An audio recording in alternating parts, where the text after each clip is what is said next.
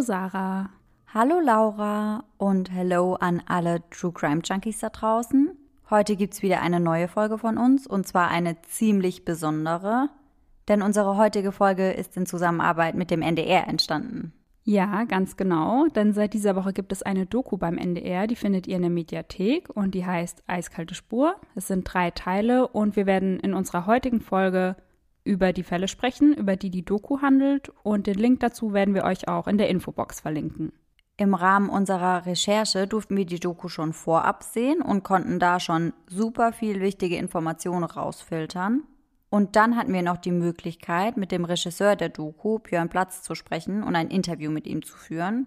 Und da haben wir wirklich nochmal so viele Informationen bekommen, die weder in der Doku noch im Internet zu finden sind. Und natürlich wollen wir diese Eindrücke auch mit euch teilen und daher werden wir einige Passagen aus dem Interview natürlich mit in die neue Folge einbauen. Genau, und heute gibt es auch noch etwas, was neu ist. Das ist nämlich das allererste Mal, dass wir eine Folge zusammen aufgearbeitet haben. Ja, stimmt. Ich dachte eben, was sagt Sarah jetzt? Aber ja, wir haben ja den Fall quasi zusammen ausgearbeitet. Genau, wir haben uns das so ein bisschen aufgeteilt, aber heute hört ihr uns beide. Yay! Wir haben unser Interview mit Björn Platz vom NDR übrigens mit der Frage gestartet, wie Sie denn überhaupt auf diese Verbrechen aufmerksam wurden und wir möchten euch diese Antwort nicht vorenthalten, weswegen wir jetzt direkt mal eine Passage von Björn einspielen werden.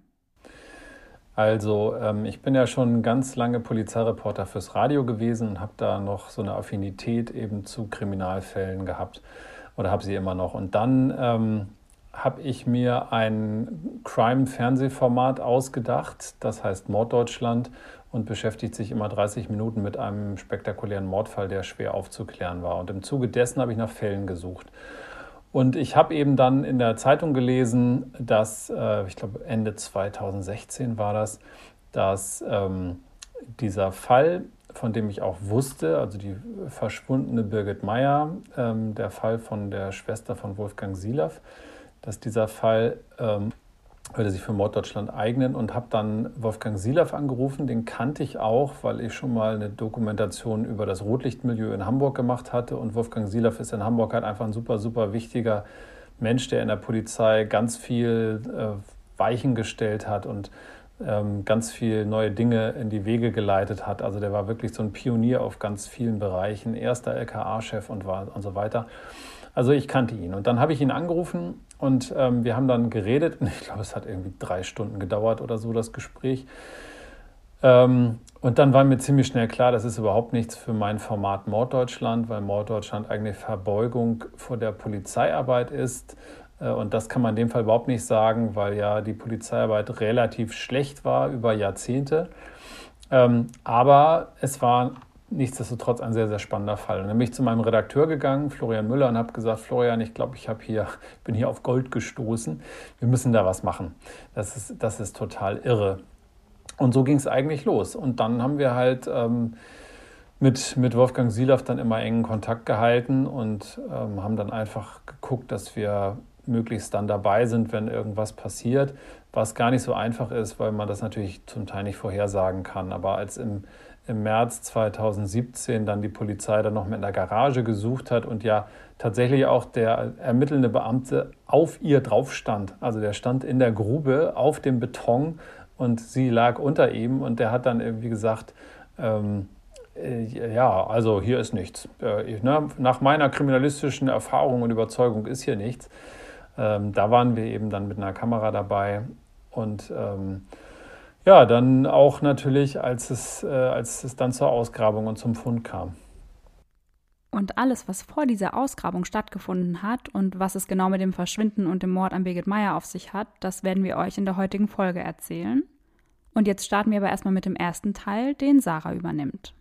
Es ist Sonntag, der 21. Mai 1989. Kurz vor 9 Uhr.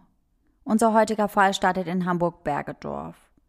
Dort lebt das Ehepaar Ursula und Peter Reinhold. An diesem Morgen sind sie schon früh wach, denn sie haben einen Ausflug in die Görde geplant. Ursula ist gerade dabei, den Picknickkorb mit Leckereien vorzubereiten. Sie ist 45 Jahre alt und ihr Ehemann Peter ist 51. Die beiden haben eine gemeinsame Tochter, doch diese schläft um diese Uhrzeit noch. Ursula schaut kurz bei ihr ins Zimmer rein und sagt ihr, dass sie und Peter sich nun auf den Weg machen. Außerdem erinnert sie sie daran, dass sie bloß nicht vergessen soll, den Hund zu füttern. Die damals 16-Jährige ist aber noch ziemlich verschlafen und bemerkt daher nur so am Rande, wie sich ihre Mutter von ihr verabschiedet. Peter Reinhold fährt einen silberfarbenen Honda Civic mit dem Hamburger Kennzeichen HHR246. Den Wagen hat er am Vortag bereits vollgetankt und den Tageskilometerzähler auf Null gestellt. Das tut er immer so. Ursula und Peter Reinhold fahren gerne und regelmäßig in die Görde. Das ist ein großes Wald- und Naturschutzgebiet zwischen Lüneburg und Dannenberg, direkt an der Elbe. Die beiden wollen dort eine Lichtung aufsuchen, um dort ein Sonnenbad zu nehmen und zu picknicken. Am gleichen Tag soll es für die beiden dann wieder Richtung Heimat nach Hamburg gehen. Doch sie werden nicht zurückkommen. Auch am Montag tauchen sie nicht wieder zu Hause auf. Als sie dann am Dienstag immer noch nicht wieder zu Hause sind, ruft die 16-jährige Tochter im Büro an. Ihre Eltern seien immer noch nicht heimgekommen. Dann macht sie sich auf dem Weg zur Polizeiwache in Hamburg-Bergedorf. Dort meldet sie ihre Eltern als vermisst. In der Woche nach dem Verschwinden von Ursula und Peter Reinhold ärgert sich der Inhaber einer Bäckerei in Winzen an der Luhe über einen fremden Wagen. Der steht schon seit Tagen auf seinem Kundenparkplatz. Er schaut sich den Wagen etwas genauer an. Das Auto ist nicht abgeschlossen und macht auf ihn irgendwie einen verwaisten Eindruck. Es ist ein silberfarbener Honda Civic mit dem Kennzeichen HHR246. Es kommt ihm komisch vor, dass der Wagen seit einigen Tagen hier steht. Außerdem ist dieser Parkplatz ja auch für seine Kunden reserviert. Er entscheidet sich, die Polizei zu benachrichtigen. Die Überprüfung ergibt schnell, dass der Wagen zu dem vermissten Ehepaar Reinhold aus Hamburg gehört. Doch von Ursula und Peter Reinhold selbst gibt es nach wie vor keine Spur. Und das bleibt vorerst auch so. Bis zum 12. Juli 1989. Denn an diesem Tag streifen drei Bärensammler abseits der Wege durch die Görde. Sie bemerken zunächst einen merkwürdigen Geruch und folgen diesem. Dann machen sie einen grausamen Fund. Versteckt unter einem kleinen Haufen von Reisig entdecken sie zwei Leichen. Nachdem sie die Leichen entdeckt hatten, suchen sie umgehend den Revierförster auf, um die Polizei benachrichtigen zu lassen. Auf dem Weg dorthin begegnet ihnen ein etwa 40 Jahre alter Mann mit einem Beutel in der Hand. Doch sie beachten diesen nicht weiter. Etwa zur selben Zeit am 12. Juli 1989 trifft sich im 20 Kilometer entfernten Bad Bevensen der Geschäftsführer Bernd Michael Köpping mit seiner Bekannten Ingrid Warmbier. Bernd Michael Köpping ist 43 Jahre alt, Bezirksleiter der Lotto-Totto-Gesellschaft und kommt aus Hannover. Ingrid Warmbier ist 46 Jahre alt, Hausfrau und kommt aus Uelzen. Bei den beiden handelt es sich um ein Liebespaar und das obwohl beide eigentlich anderweitig verheiratet sind. Sie hatten sich während einer Kur kennengelernt und konnten die Finger nicht voneinander lassen. Doch ihre Ehepartner wissen natürlich nichts von ihrer heimlichen Beziehung. An diesem Tag treffen sich die beiden in Bad Bevensen, um zusammen in die Görde zu fahren. Sie möchten dort gemeinsam spazieren gehen. Während die beiden sich auf dem Weg in Richtung Görde machen, kommt die Kriminalpolizei am Tatort an. Einer der Bärensammler führt sie zu dem Fundort der zwei Leichen und zunächst wird der Bereich abgesichert. Während die Polizei am Leichenfundort ihre Arbeit aufnimmt, sind Bernd Michael Köpping und Ingrid Warmbier in der Görde angekommen. Sie parken an einer kleinen Nebenstraße nahe dem Forsthaus Röthen und spazieren mehr als zwei Kilometer in den Forst hinein. Sie befinden sich im Waldabschnitt Jagen 138 und sind somit nur etwa 800 Meter entfernt von dem Fundort der Leichen, wo es zu diesem Zeitpunkt von Beamten nur so wimmelt. Die Beamten haben mittlerweile den starken Verdacht, dass es sich bei der gefundenen Leiche um das Ehepaar Reinhold handelt. Das vermisste Ehepaar aus Hamburg. Und dieser Verdacht wird sich auch kurz nach dem Fund der Leichen bestätigen. Es sind Ursula und Peter Reinhold. Mittlerweile wird das Ehepaar seit etwa sieben Wochen vermisst, was auch zu dem Verwesungsstatus der beiden Leichen passt. Aufgrund der damaligen hohen Temperaturen waren die beiden Leichen schon sehr stark verwest, mumifiziert und durch Tierfraß größtenteils skelettiert. Die genaue Todesursache konnte wegen des Zustandes der beiden Leichen weder am Tatort noch durch die spätere Obduktion geklärt werden. Fest steht allerdings, dass Suizid oder Unfall ausscheiden und dass der Tod definitiv durch ein Verbrechen eingetreten war. Aufgrund des Spurenbildes standen Erschießen, Erwürgen und Erschlagen als mögliche Todesursachen im Raum. Der Ehemann wies eine Verletzung an seinem Kehlkopf auf. Jedoch konnte nicht festgestellt werden, ob es sich um Strangulationsmerkmale oder um Verletzungen durch futtersuchende Wildschweine handelte. Anscheinend brachte der Täter sein Opfer in eine nahegelegene Senke und versteckte sie dort unter dem Reisig. Die Opfer waren entkleidet. Ob sie sich vor dem Mord selbst ausgezogen hatten oder vom Täter entkleidet wurden, bleibt allerdings unklar. Aber es wäre natürlich auch schon möglich, dass der Täter die beiden in Flagranti erwischte und sie daher schon entkleidet waren. Der Täter entwendet den Opfern nach dem Mord dann ihren Picknickkorb und nimmt die Autoschlüssel des Paares an sich. Mit deren Honda Civic flüchtet er dann aus der Görde und lässt den Wagen 300 Meter vom Bahnhof in Winsen an der Luhe stehen. Auf dem Kundenparkplatz der Bäckerei. Aber jetzt kommen wir noch einmal auf Bernd Michael Köpping und Ingrid Barmbier zurück. Die beiden sind ja wie bereits erwähnt nur etwa 800 Meter entfernt von dem Fundort der Leichen von Ursula und Peter Reinhold. Und das kann man sich jetzt wirklich kaum vorstellen, aber nur ein paar hundert Meter von diesem Tatort fallen dann Bernd Michael Köpping und seine geliebte Ingrid Warmbier einem unfassbar ähnlichen Verbrechen zum Opfer. Mit hoher Wahrscheinlichkeit handelt es sich dabei auch um denselben Täter. Die beiden wurden wohl zunächst von dem Täter verfolgt und beobachtet bis dieser sie dann überrascht mit einer Schusswaffe bedroht und diese so vom Weg abdrängt. Der Täter fesselt sie dann teilweise mit Leukoplastband an Händen und Füßen. Beide mussten sich mit dem Gesicht nach unten hinlegen. Der Täter stranguliert das männliche Opfer und tötet es von hinten durch Kopfschüsse. Vermutlich mit einer Kleinkaliberwaffe.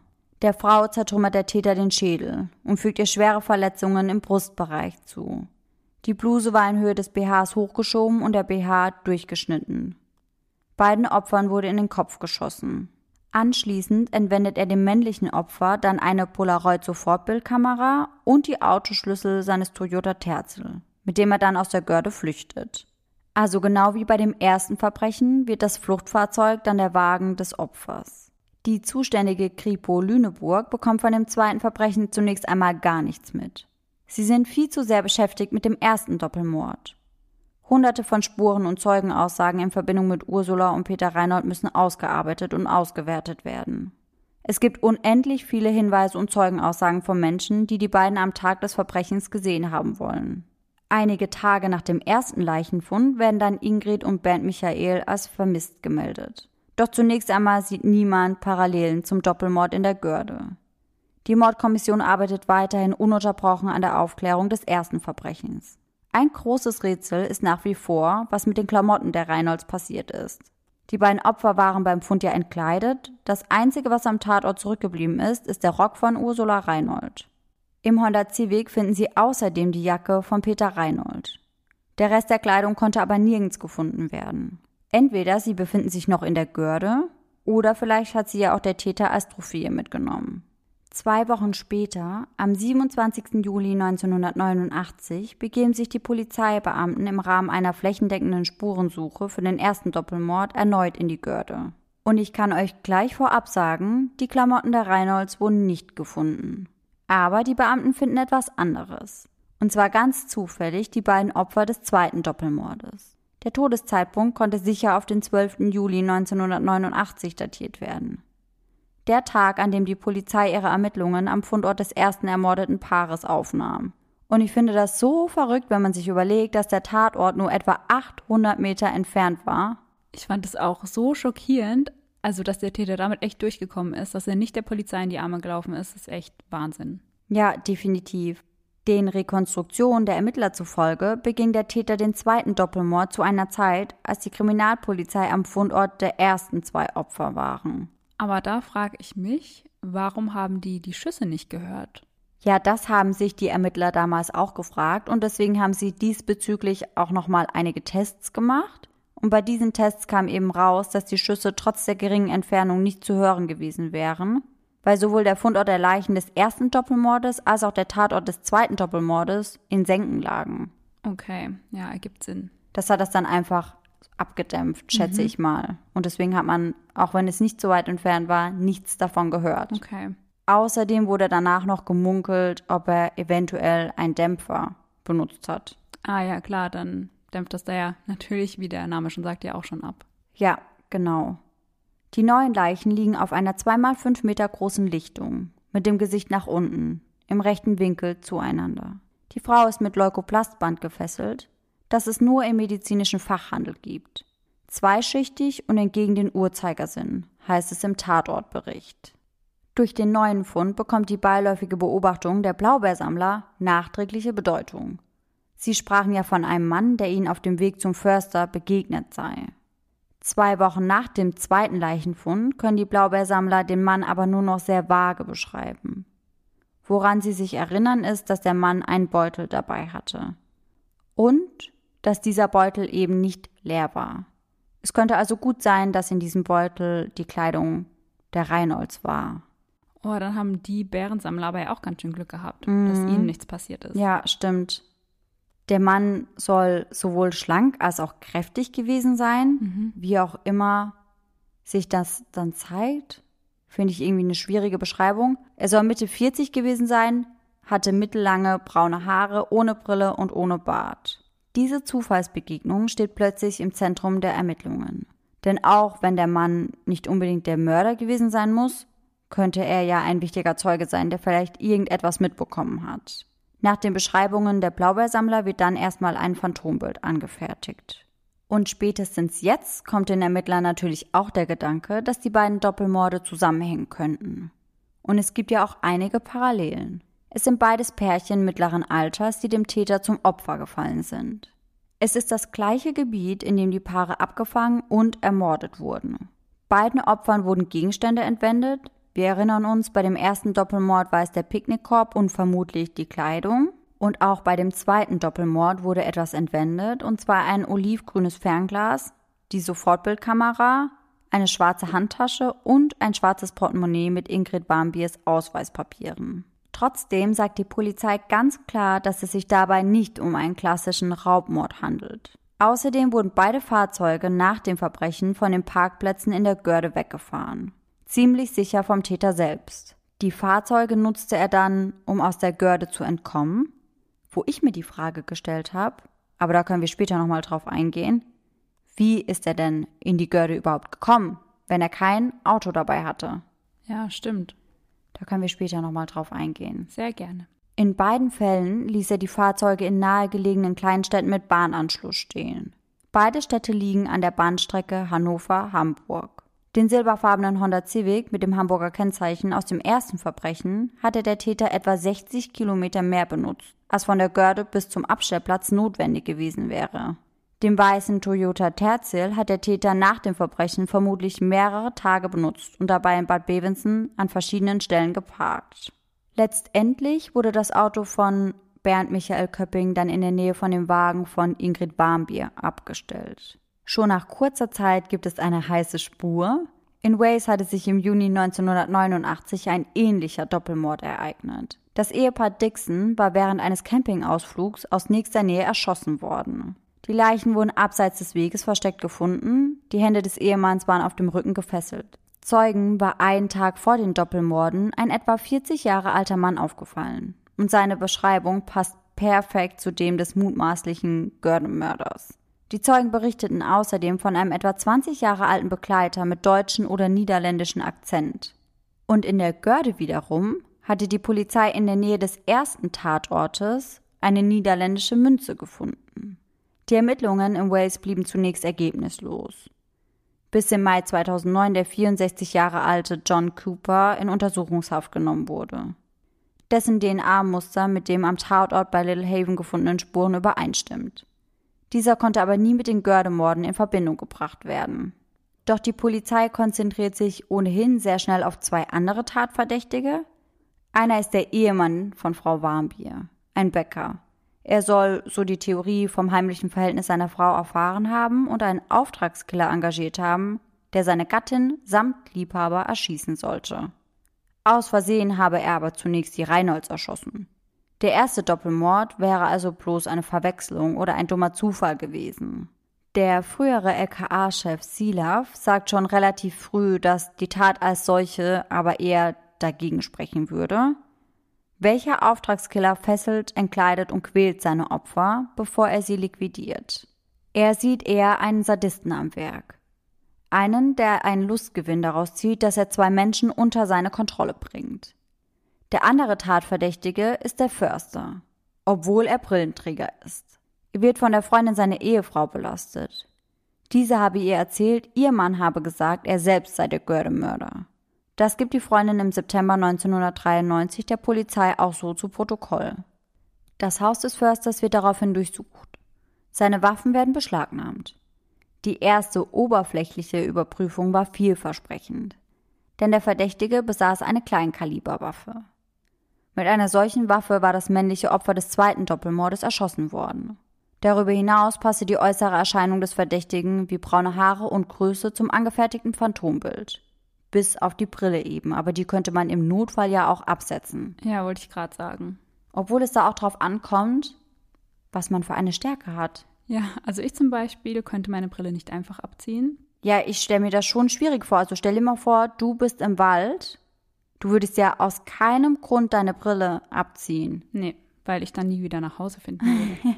ja, nein, aber wirklich, also je ja. nachdem, was er eben für eine Stärke hat, kann man seine Brille nicht einfach abziehen. Da hast du vollkommen recht. Aber der Verdächtige kam aus der Gegend und hatte als Förster ja auch Ortskenntnisse. Und das fand die Polizei wohl auch sehr verdächtig. Ah ja. Denn Ortskenntnisse waren in einer derart abgelegenen und unübersichtlichen Gegend wahrscheinlich schon sehr, sehr wichtig für die Tat. Doch weder die beschlagnahmten Waffen noch die stundenlangen Vernehmungen des Verdächtigen und seiner Ehefrau führen zum Erfolg.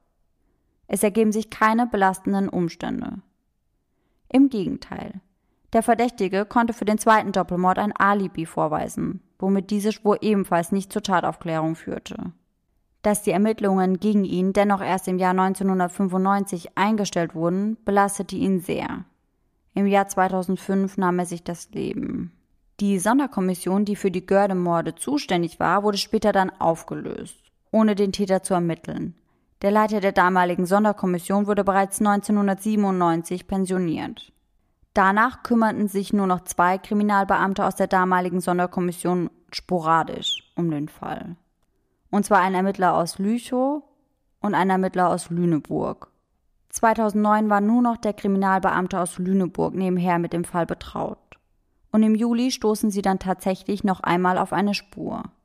Unmittelbar nach der Tat waren zwei Haare im Fahrzeug der Reinholds sichergestellt worden, die weder den Opfern noch dem Umfeld zuzuordnen waren. Aber mit den Haaren gab es ein Problem. Es handelt sich nämlich um sogenannte telogene Haare, die spontan ausfallen und keine intakte Wurzel mehr haben und das macht es schwierig, die DNA ihres Trägers zu bestimmen.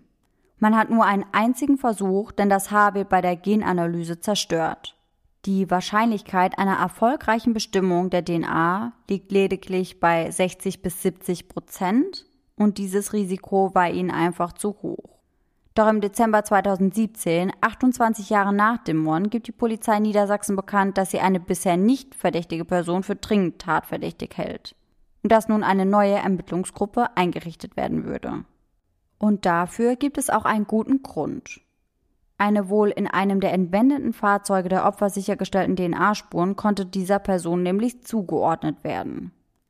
Laut Polizeiangaben handelt es sich dabei aber um eine neue Spur und nicht um die Haare, die unmittelbar nach der Tat gefunden wurden.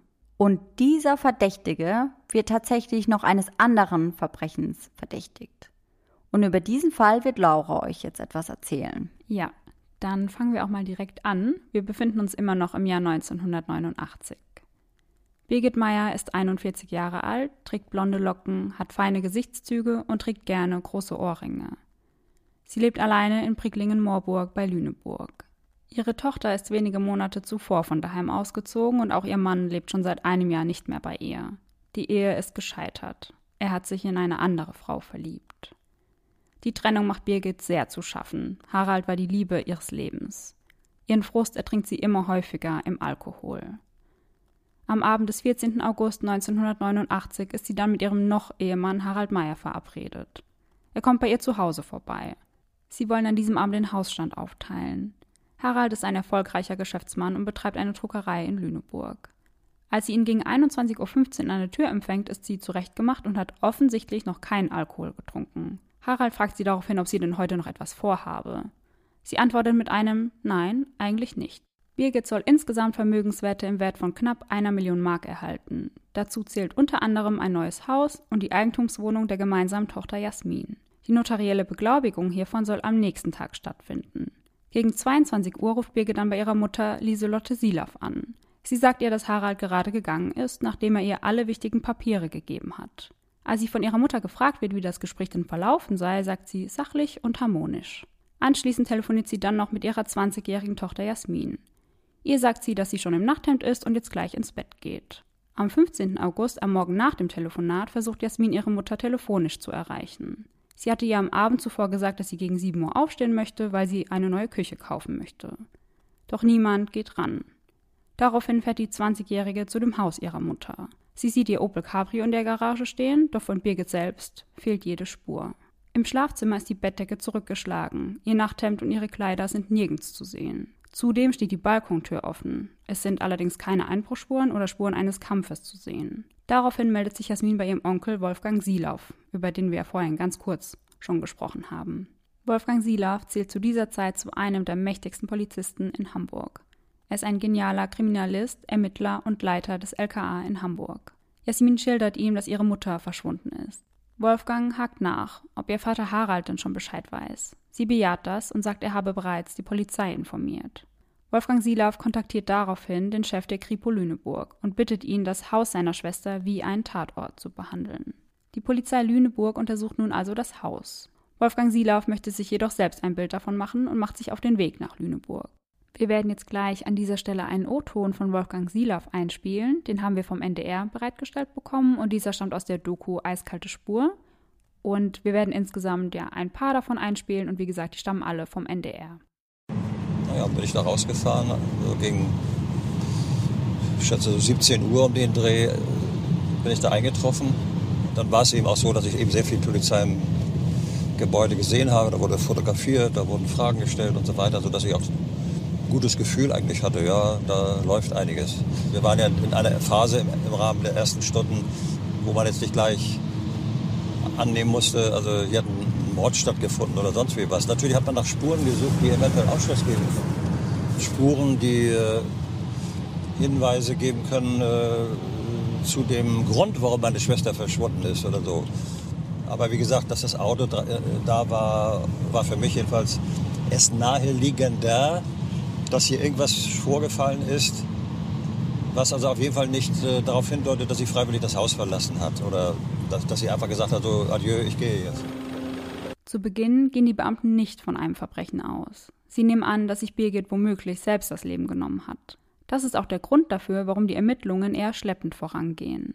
Wolfgang Sieler fragt immer wieder nach dem Stand der Ermittlungen und wird zu Beginn mit den Worten abgespeist, er solle doch warten, bis die Maisfelder geerntet worden sind also als würde seine Schwester dort irgendwo liegen. Bei einer Untersuchung des Hauses finden sie allerdings einen Fußabdruck auf dem Vordach, der nicht mit den Schuhen von Birgit Meyer übereinstimmt. So hätte ein möglicher Täter also auf den Balkon gelangen können. Einige Tage nach dem Verschwinden taucht im Hamburger Hauptpostamt der Personalausweis von Birgit auf. Er wurde ohne Umschlag in einen Briefkasten geworfen. Am 9. Februar 1990 wendet sich die Polizei dann durch Aktenzeichen XY ungelöst an die Bevölkerung und hofft auf Hinweise. Doch dann gerät wie so oft der Ehemann ins Visier der Ermittler. Sie sehen ein Motiv in dem finanziellen Vorteil, der ihm durch das Verschwinden seiner Frau zuteil wird. So müsste er ihr die Vermögenswerte nicht übergeben. Zudem ist er ja der Letzte, der Birgit lebend gesehen hat. Noch dazu hat er für die Nacht des Verschwindens kein Alibi.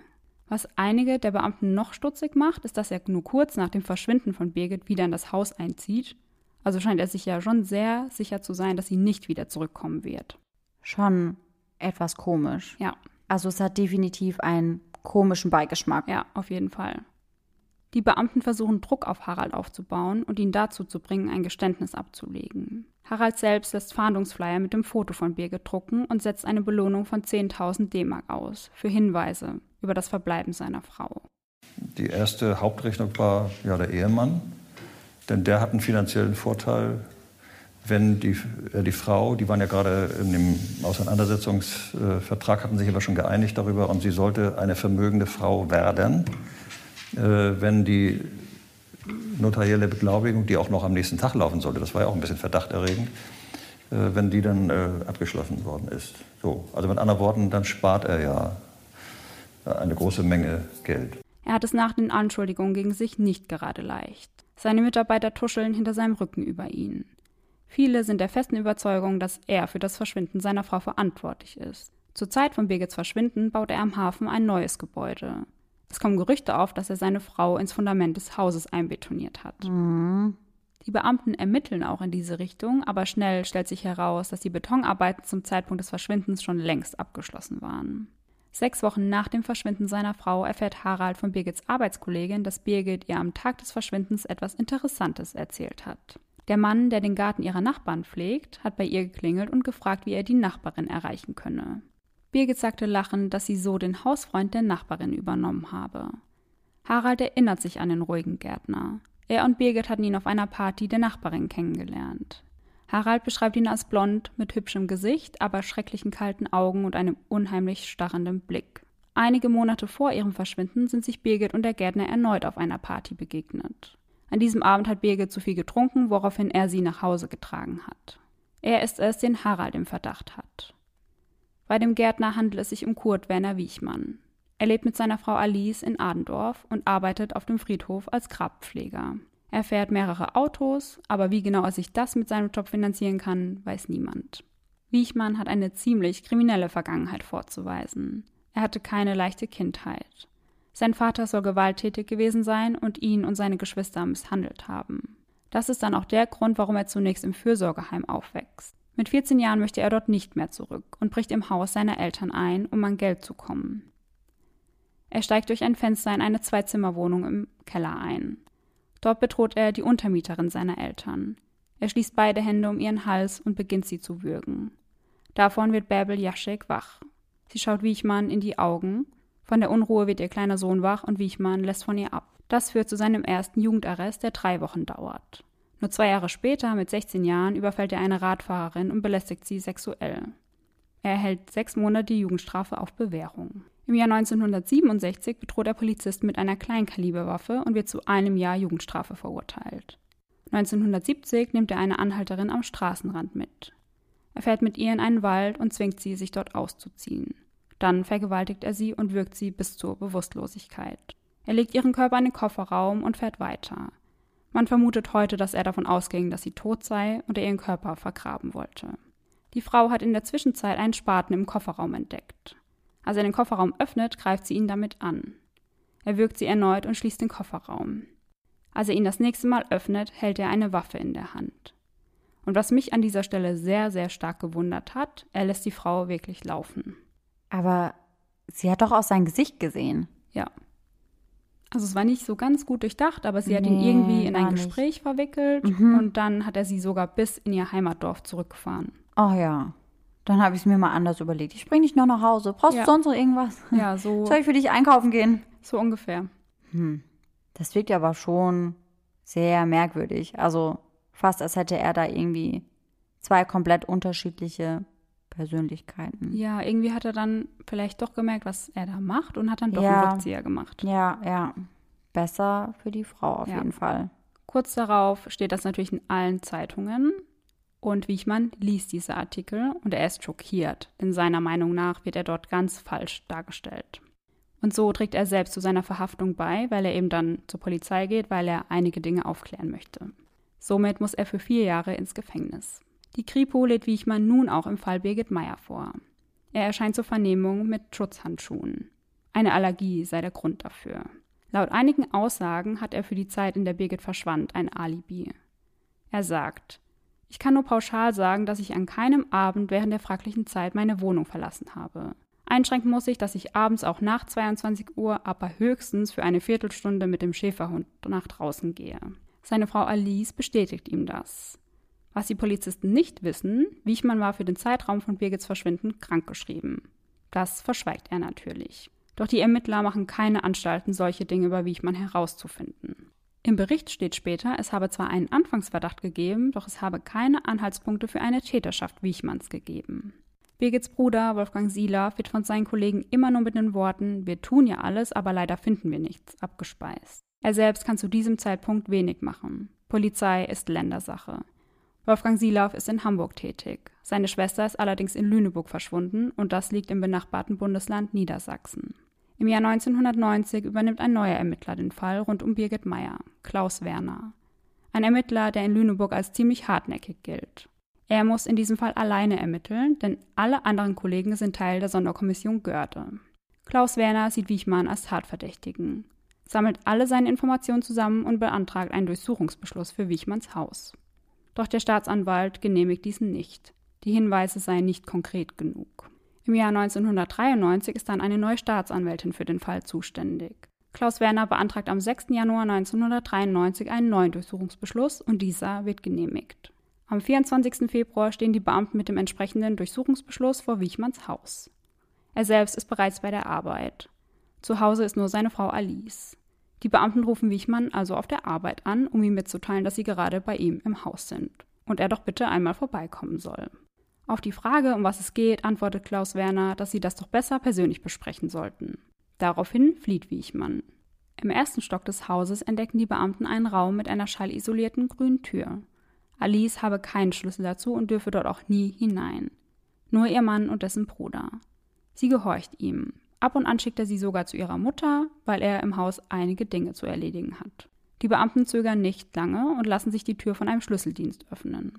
Auf den ersten Blick sehen sie dort ein stinknormales Büro mit einem Schreibtisch und einigen Bücherregalen an der Wand. Doch dieser erste Blick trügt.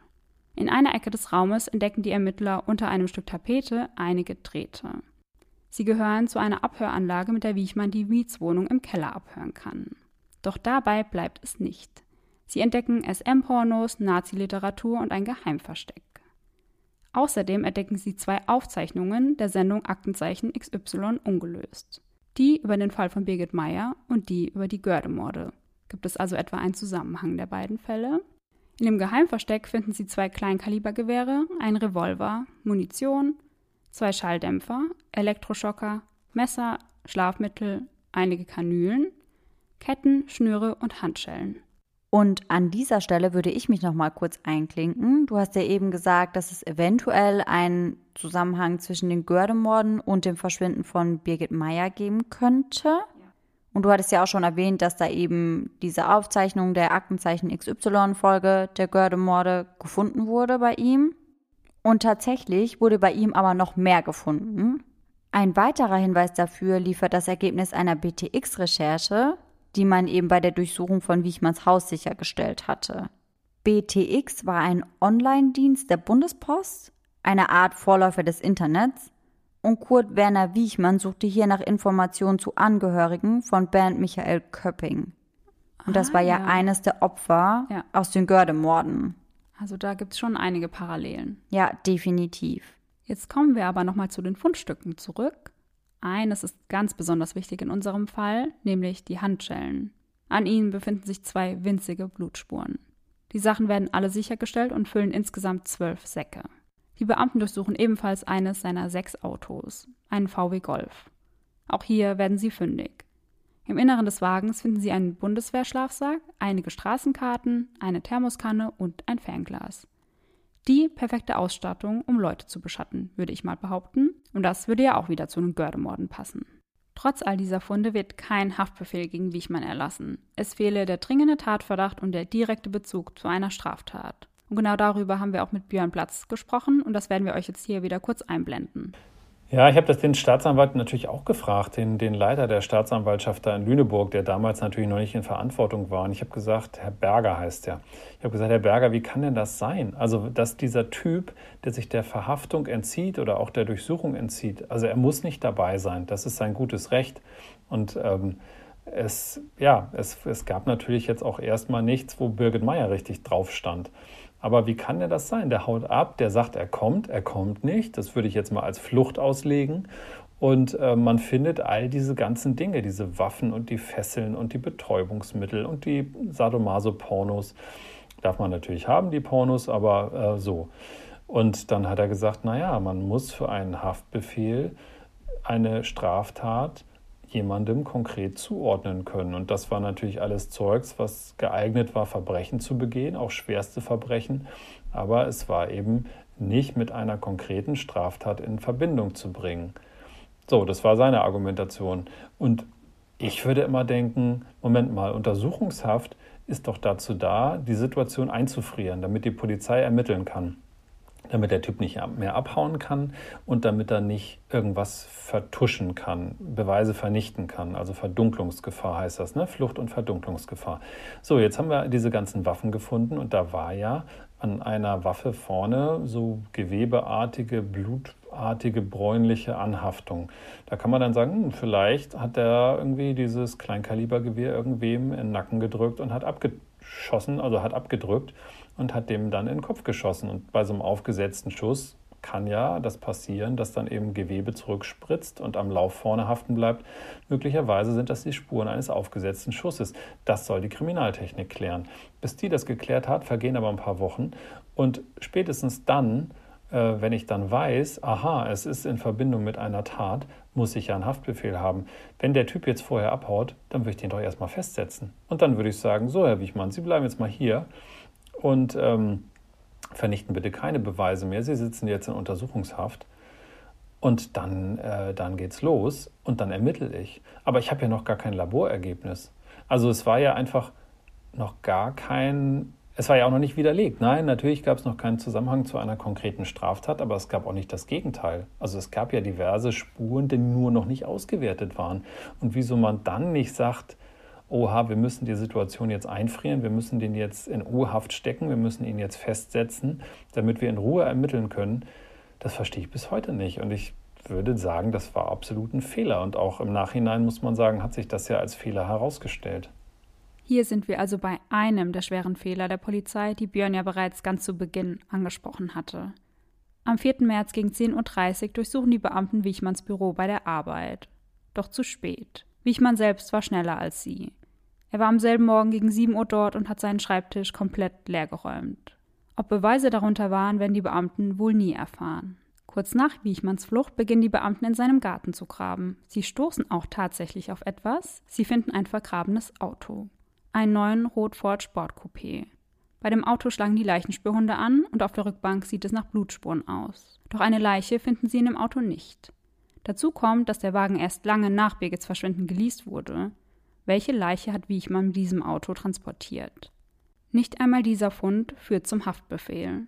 Über die Umgrabungen in Wichmanns Garten haben wir ebenfalls mit Björn Platz gesprochen. Was er dazu sagt, hört ihr jetzt. Dann haben sie ja immerhin, weil sie schon gemerkt haben, oha, da steckt eine Menge drin, haben sie die besten äh, Spurensicherer geholt, die es gab damals. Das war die Tatortgruppe vom BKA, vom Bundeskriminalamt, und die sind da angerückt und haben dann dieses verbuddelte Auto da gefunden. Spätestens da würden ja bei mir alle Alarmglocken klingeln. Naja, so, und dann ist Wiechmann eben auf der Flucht. Es gibt aber leider keinen kein Haftbefehl gegen ihn. Er wird sogar noch mal irgendwann abends angehalten in Lüneburg in einem Auto, was er selbst als gestohlen gemeldet hat. Sitzt in seiner eigenen Karre, die als gestohlen gemeldet worden ist, wird angehalten und es passiert aber nichts. Also so, natürlich passiert nichts, weil es ja eben keinen Haftbefehl gibt. Und dann wird er halt in Süddeutschland gestoppt. Doch nicht nur der Garten wird durchsucht. Auch das geheime Zimmer wird erneut unter die Lupe genommen. Sie entdecken eine zweite Tür, die zur Garage führt. Dort ist ein Seil befestigt. Wichmann hat sich also einen Fluchtweg mit eingeplant. Am 20. März ruft Wichmann bei Harald Meyer in der Firma an und bittet ihn ans Telefon. Er nennt seinen Namen nicht, doch Harald erkennt die Stimme. Wichmanns Flucht endet am 15. April 1993 in einem Autounfall auf einer Landstraße bei Heilbronn. In seinem Fluchtwagen finden die Beamten Teile einer Maschinenpistole und 100 Schuss Munition. Daraufhin kommt Wichmann in Untersuchungshaft in die JVA Heinsheim. Ermittler aus Lüneburg machen sich auf den Weg, um ihn zu befragen. Doch er schweigt. Sie nehmen ihm nur noch eine Blutprobe ab und fahren dann wieder zurück nach Lüneburg. Seine Untersuchungshaft beendet er selbst, indem er sich am 25. April im Alter von 43 Jahren mit einem Gürtel selbst das Leben nimmt. Seiner Familie hinterlässt Wiechmann einen Abschiedsbrief, in dem viele versteckte Botschaften zu sein scheinen. Er bittet unter anderem darum, dass sein Haus und das Grundstück auf jeden Fall im Familienbesitz bleiben sollen. Ja, unter anderem steht in diesem Brief ja auch, dass der Bruder doch bitte einmal die Regenrinne reinigen soll, aber bitte vorsichtig. Also echt sehr auffällig. Mhm. Mit seinem Selbstmord nimmt er nicht nur sich das Leben, sondern beendet auch gleichzeitig die Ermittlungen im Fall Birgit Meyer. Denn in Deutschland darf gegen Tote nicht ermittelt werden. Demnach wird die Akte geschlossen und alle Beweismittel vernichtet. Für die Hinterbliebenen ist das ein absoluter Albtraum. Wie sollen sie so je zur Ruhe kommen? Die Antwort hat einen Namen, Wolfgang Silav. Am 27. Juni 2002 geht er nach 42 Dienstjahren in den Ruhestand und macht es sich zur Aufgabe, den Mord an seiner Schwester aufzuklären. Er erhält Zugang zu allen Akten. Dabei kommt schnell Frustration auf. Es wurden wirklich alle Beweise vernichtet. Selbst das Auto, welches bei Wiechmann im Garten gefunden wurde, gibt es nicht mehr. Generell entdeckt Zielov immer mehr Ermittlungsfehler seiner Polizeikollegen von damals. Einer der Fehler war es überhaupt mit den Ermittlungen aufzuhören. Warum auch Björn Platz das für einen großen Fehler hält und welche Ermittlungspannen es seiner Meinung nach noch gab, spielen wir euch jetzt wieder ein. Und dann passiert aus meiner Sicht der nächste Fehler, dass die Staatsanwaltschaft halt sagt, alle Asservate müssen vernichtet werden oder zurückgegeben werden an die Familie, weil man gegen Tote nicht ermitteln darf. Und das ist auch richtig so. Also man kann Tote nicht bestrafen, Tote können sie nicht wehren. Ähm, aber es gab zu dem Zeitpunkt ja erstens Harald Meyer, der als Verdächtiger ja auch galt und als Beschuldigter dann auch. Das heißt, man kann den Fall nicht zumachen, sondern man muss weiter ermitteln. Den gab es und dann war es natürlich auch so, dass man wusste, dass äh, Wichmanns Bruder eben ein sehr enges Verhältnis zu ihm hat, auch Zugang zu diesen ganzen Dingen hatte. Und deswegen kann man das dann nicht einfach wegschmeißen, sondern man muss dann weitermachen, man muss die einfrieren. Und so als, als Kriminalist, der da mit Vollblut rangeht, würde ich doch immer denken, den habe ich jetzt sozusagen vor mir. Ich weiß, ich bin auf der richtigen Fährte. Dann springt er mir von der Schippe, weil er sich eben irgendwie einen Gürtel um den Hals legt und sich aufhängt. Da bin ich natürlich unglaublich frustriert. Ich würde aber immer versuchen, da noch was draus zu machen. Also diesen Fall noch irgendwie zu retten und die Dinge noch irgendwie festzuhalten und nicht irgendwie einfach aufzugeben. Und ich würde mir dann überlegen, was kann ich tun? Wie kann ich das so konstruieren, dass ich trotzdem noch Ermittlungen führen darf, dass es trotzdem noch geht. Ähm, und wer weiß denn schon, ob bei diesen ganzen Asservaten, die man da bei ihm gefunden hat, ob da nicht auch noch andere Straftaten im Hintergrund stehen, andere Kriminalfälle. Mindestens bei diesem verbuddelten Auto muss man davon ja ausgehen. Ne, so, und dann kann ich doch nicht das alles einfach vernichten und sagen, oh, ich glaube, Wichmann war wohl Einzeltäter und jetzt ist ja leider tot und ja gut, dann kann das wohl alles weg. Also das ist aus meiner Sicht einfach ein Riesenfehler. Ähm, dann ist natürlich auch ein Fehler, wie man mit Wichmann, als er noch lebte, umgegangen ist. Dass man dann als der erste Verdacht auf ihn fiel, als Harald Meyer gesagt hat, oh, meine Sekretärin berichtet mir hier gerade, sie hat mit meiner Frau noch gesprochen und die hat irgendwie diesen Wichmann erwähnt und der ist dabei ihr rumschlawenzelt, vielleicht sollten sie sich mal mit der unterhalten. Geht die Polizei hin, redet mit der, findet raus, aha, unter einem Vorwand macht er sich an Birgit Meyer ran. Was macht die? Die ruft den an ich meine, wie kann man denn so jemanden einfach anrufen, statt irgendwie hinzufahren? Und dann hat man ihn nachher noch einbestellt, dann kam er wohl auch. Ähm, und dann gibt es eine Szene, die äh, ist im Spielfilm auch wunderbar aufgespießt worden da. Ähm, da kam er mit weißen Handschuhen da an. Dann haben sie ihn dann gefragt, wieso denn weiße Handschuhe? Ja, er hatte irgendwie eine Allergie oder so. Und Aha, kann Ihr Arzt das bestätigen? Ja, ja, ja, dann können Sie uns ja sicherlich hier einmal kurz unterschreiben, dass äh, Sie Ihren Arzt von der Schweigepflicht entbinden. Ja, ich rufe den an und so. Okay. Dann war Wichmann wieder weg. Dann hat er das mit dem Arzt nicht gemacht. Und später stellt sich dann raus, weil die Polizei hat dann immerhin in diese Richtung ermittelt, er hatte eine Pilzinfektion. Und Pilzinfektionen kann man sich unter anderem auch holen, wenn man eben mit Leichen umgeht und in der Erde rumgräbt oder so. So, das mag als Grabpfleger auch anders gehen. Das mag alles normal sein. Es mag Erklärungen dafür geben, aber der Punkt ist, er hat die Polizei einfach frech angelogen. Und das sind so Momente, da muss man dann irgendwie sagen, so, oh, da würde ich mir als Ermittler ein bisschen mehr Biss wünschen. Also da muss ich dann einfach zupacken und da muss ich dann einfach merken, ich habe hier einen, der will sich gerade vom Acker machen, den muss ich jetzt mal packen. Und das sind halt alles so, alles so Punkte, wo man sagt, das sind Ermittlungspannen. Naja, und über andere Dinge kann man dann ein bisschen streiten. Also ob der Ermittler, der dann die Hausdurchsuchung gemacht hat, ob der Wichmann hätte anrufen müssen oder ob er nicht hätte hinfahren müssen. Er hat mir das so erklärt, dass er mit seiner Taktik schon mal Erfolg hatte. In einem anderen Fall, da hat jemand äh, seine Schwiegermutter umgebracht und äh, es sollte aussehen wie friedlicher Herzinfarkt. Und später war es dann klar, die war irgendwie mit dem Kissen erstickt worden oder so. Das Ganze war nur ein paar Wochen vor diesem Fall hier. Und ähm, da hat derselbe Ermittler, der Wichmann dann ja auch irgendwie angerufen hat, hat den Typen äh, auch quasi angerufen. Und der ist abgehauen, so wie Wichmann ja letzten Endes auch. In dem Fall hat er aber durch diese Flucht eben einen Haftbefehl bekommen. und hat halt gedacht, guck mal, das probieren wir nochmal. Vielleicht, wenn er, wenn er nichts zu verbergen hat, dann bleibt er da oder dann kommt er. Und wenn er was zu verbergen hat, dann haut er ab. Und dann, ähm, dann habe ich ja noch mehr gegen ihn in der Hand. Und ich meine, so aus, aus damaliger Sicht muss man auch sagen, der hat ein Haus, der ist verheiratet, der hat fünf Autos, die stehen da alle rum, außer das eine, mit dem er jetzt gerade unterwegs ist. Der hat wahrscheinlich kein Fluchtgepäck mit irgendwie 30.000 Mark äh, Fluchtkapital oder so und ähm, sich irgendwo so ein kleines Notfallpack hingepackt, sondern der ahnt ja nichts. So, also fester Wohnsitz, ähm, der wird schon wieder auftauchen. Und in der Regel ist es ja auch so, die tauchen ja alle wieder auf.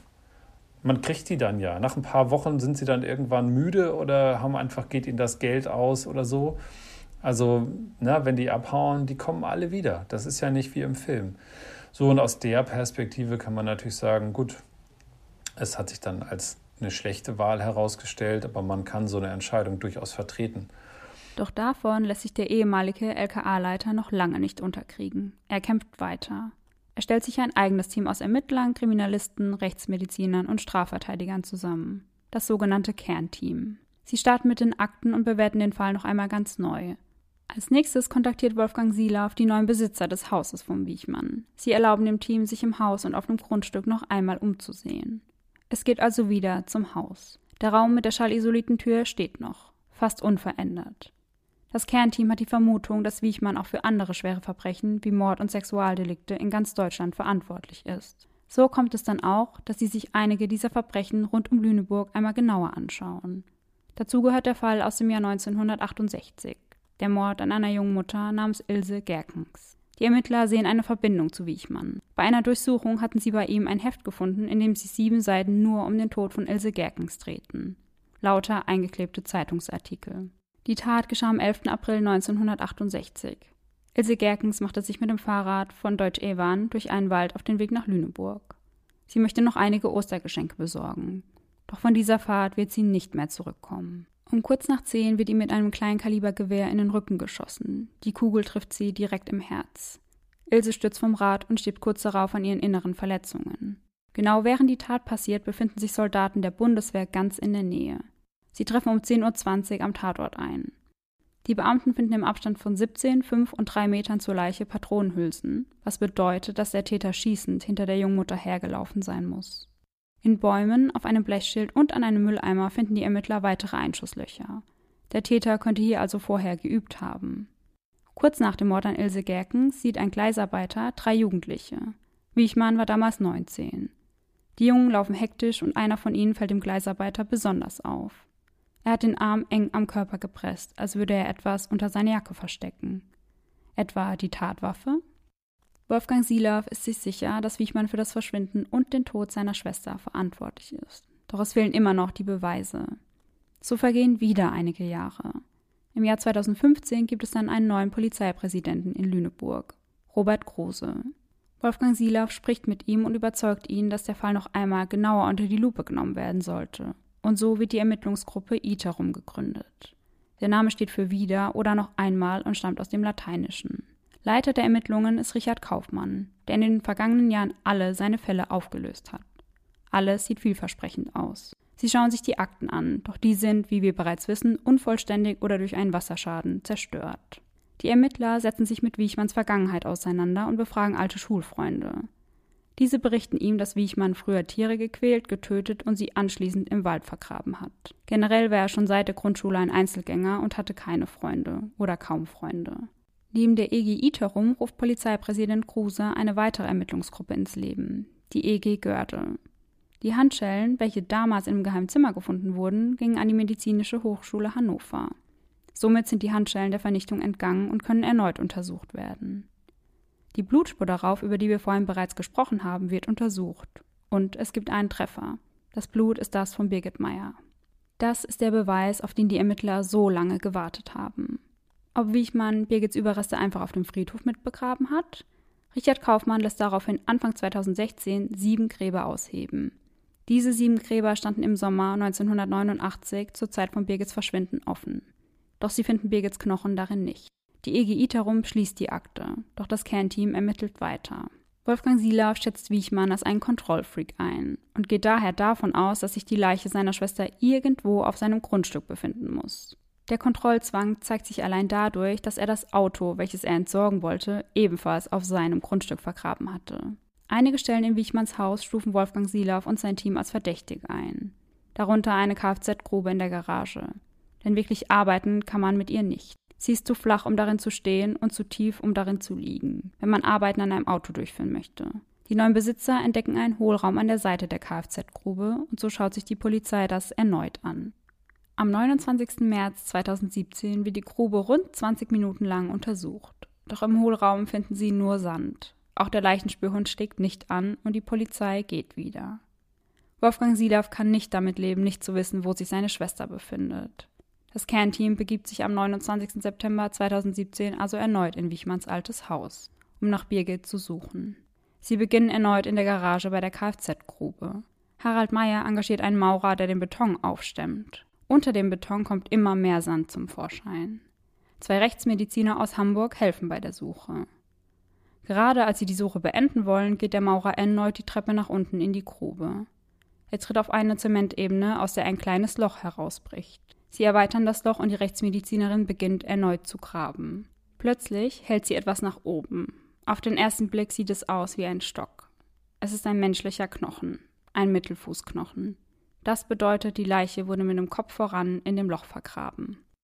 Als ich hier stand und die Knochen sah, da äh, hatte ich natürlich so eine Schockwelle, die durch meinen Körper ging, aber im gleichen, geradezu Sekundenbruchteilen auch eine Erleichterung weil, weil äh, mir eigentlich deutlich war, also das dürfte mit an Sicherheit grenzender Wahrscheinlichkeit Birgit sein. Und dann legte sich eine Hand auf meine Schulter und äh, das war er hier. Das war natürlich auch ein Fall von Trauer und ja, von, von Stille. Außer den Knochen finden sie auch noch Schmuck. Ja, und was sie außerdem noch gefunden haben, was ich ganz besonders schlimm fand, war, dass sie ja tatsächlich die roten Fingernägel der Leiche auch noch gefunden haben. Ja, ich fand das auch, also da habe ich richtig Gänsehaut bekommen, als mhm. Björn uns das erzählt hat. Ja, ich auch. Ich fand das unfassbar schlimm. Und das war ja auch für den Ehemann Harald ganz schlimm. Ja. Und ich kann mir das wirklich vorstellen, weil das, ich weiß nicht, das ist so real und so nah mhm, und mhm. also das kann man sich, glaube ich, gar nicht vorstellen, wie man sich in dem Moment fühlen muss. Ja, irgendwie finde ich das auch einfach nochmal etwas anderes als Knochen. Ja. Ich finde, damit kann man nicht so viel verbinden ja. und assoziieren, aber wenn du dann diese Nägel siehst, ja. das muss unfassbar schlimm sein. Ja. Durch den Zahnabgleich können die Knochen eindeutig Birgit Meyer zugeordnet werden. Um den Kopf ist ein blauer Müllsack gewickelt. Wie genau der NDR bzw. Björn Platz am 29. September 2017 mit involviert war, hört ihr jetzt von Björn. Äh, wir hatten eine Kamera vor Ort, die haben die aber bedient. Ähm, die haben also mitgefilmt mit einer kleinen NDR-Kamera, die wir ihnen mitgegeben haben und haben diese Szenen sozusagen dann gefilmt. Und ich hatte die ganze Zeit halt äh, Kontakt zu Wolfgang Seehoff, wollte immer wissen, ähm, wie es so steht. Und er hat mir dann irgendwie geschrieben äh, oder angerufen, weiß ich gar nicht mehr. Ja, wir, ähm, wir haben die Grube jetzt abgearbeitet, hier ist nichts, wir machen jetzt woanders weiter. Und ähm, als nächstes bekam ich dann irgendwie so um 13.20 Uhr oder so eine WhatsApp menschliche Knochen gefunden, rufen Sie mich sofort an. Und ich dachte so, Gott. Dann habe ich ihn angerufen und habe gesagt, Herr Silav, ich bin geschockt, sagt er, Herr Platz, wie hier alle. Wir stehen hier echt und ähm, sind wie vom Donner gerührt. Und ähm, dann bin ich im Tiefflug nach Lüneburg, habe mir dann ein Kamerateam, ein Bereitschaftsteam organisiert. Und dann haben wir halt zugesehen, dass wir dann mit einer großen Kamera eben an dem Tag noch den Rest drehen. Wir konnten dann aber auch an dem Tag gar keine Interviews mit ihm machen, weil er völlig von der Rolle war und ähm, weil natürlich auch die Polizei, die war, weil die ja den kürzeren Anfahrtsweg hatte, vor uns da, die hat dann das schon als Tatort übernommen und damit waren dann natürlich alle außen vor, die dann eben nicht Polizei waren, so auch wir. Das heißt, ich stand dann vor dem Tor, ich wusste natürlich, was drin los war. Ähm, ich konnte den Rechtsmedizinern zuwinken, die ich auch alle kannte und so. Aber ja, das, das war die Situation da im September 2017. Ja, also ich stand am Zaun, es hat dann angefangen zu regnen, das Kamerateam hat sich ins Auto verdrückt und ich stand am Zaun und hatte eine Kamera auf so einem Einbeinstativ und die habe ich ganz hoch ausgefahren, so hoch wie es ging weil das da alles wahnsinnig schwer einzusehen ist, das ganze Ding. Und habe diese Kamera oben auf diesen Palisadenzaun draufgestellt. Und ähm, im Display der Kamera konnte ich dann in die Garage gucken. Das war ja ein bisschen spooky. Und da habe ich dann auch gesehen, wie dann ein Kriminaltechniker mit so einem blauen Müllsack mit was Schwerem drin rauskam. Und das war dann der Kopf. Also es lag sozusagen, der Kopf war in so einem blauen Müllsack und da war ein Band drumherum. Und ähm, das hat er als letztes rausgetragen. Aber die haben das Skelett dann auch komplett ausgelegt. Macht man dann ja auch so, um zu gucken, ob man alles hat, ob irgendwas fehlt. Und sie haben alles gefunden. Sie haben auch irgendwie, das war echt besonders spooky, äh, sie haben auch die Fingernägel gefunden, rot lackierte Fingernägel und eben die ganzen Knochen. Ja, und ähm, der Ehemann Harald Meyer, der ja über Jahrzehnte auch als Hauptverdächtiger galt, der war auch mit dabei. Der hat die ganze Chose auch bezahlt, also die Ausgrabung. Und das war was, was ihm total zu schaffen gemacht hat, als er in die Grube da geguckt hat und dann sah er dann da auch ihre Fingernägel und so. Das war schon echt so, boah.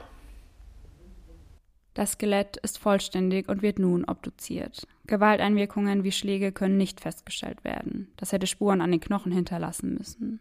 Nur am Schädel entdecken sie etwas. Ein Projektil im Inneren.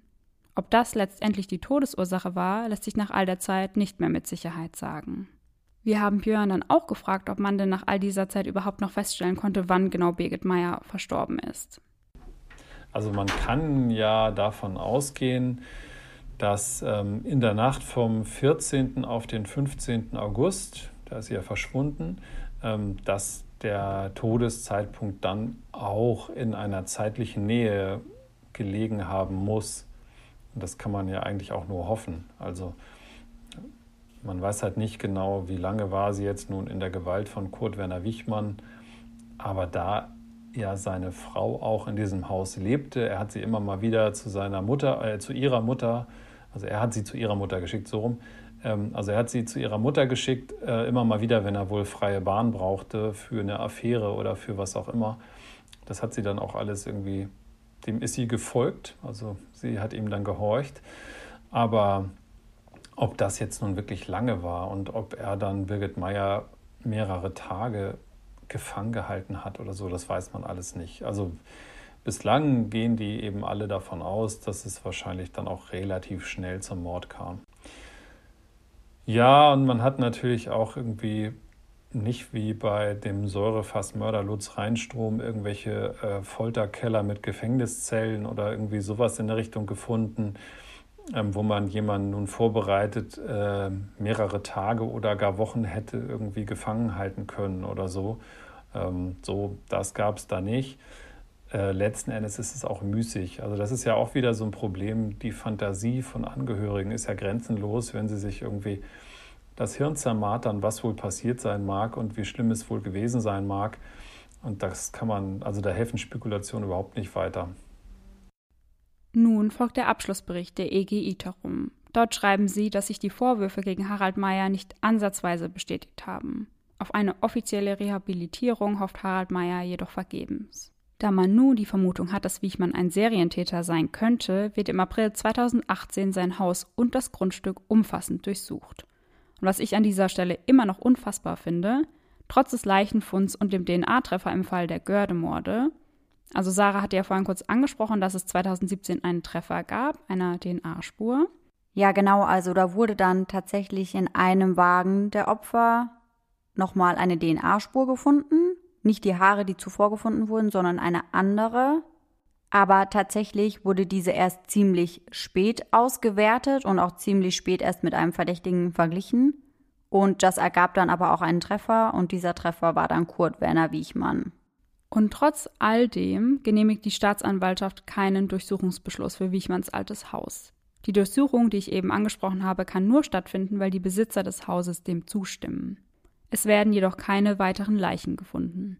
Dafür allerdings Autoteile, Handtaschen, Damenstiefel und Portemonnaies. Tatsächlich gibt es auch von der Ermittlungsgruppe Görde, von der Polizei direkt eine Internetseite, wo man dann auch die ganzen Fundstücke sehen kann. Also da gibt es Bilder von allen Fundstücken und das werden wir euch auch mal in die Folgenbeschreibung mit reinpacken. Wir fanden das alles ziemlich verrückt und mhm. mussten darüber natürlich auch mit Björn sprechen. Und das hört ihr jetzt. Total verrückt. Aber man hat ja auch ohne Ende Sachen auf dem ganzen Grundstück gefunden. Allerdings war es früher natürlich auch relativ üblich, leider irgendwelche Sachen, die man nicht mehr brauchte, zu verbuddeln.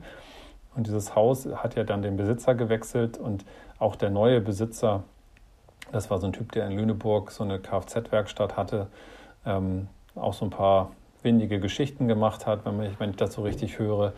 Äh, der hat auch alle möglichen Dinge verbuddelt. Der hatte auch einen Tierfriedhof und so.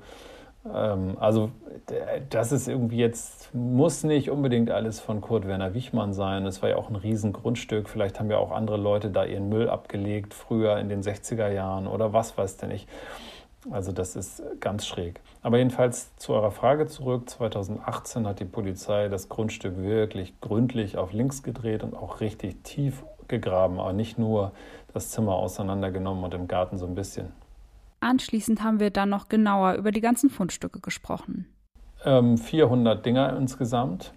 Und natürlich stellt man sich die Frage, wer vergräbt Portemonnaies, wer vergräbt Damenschuhe.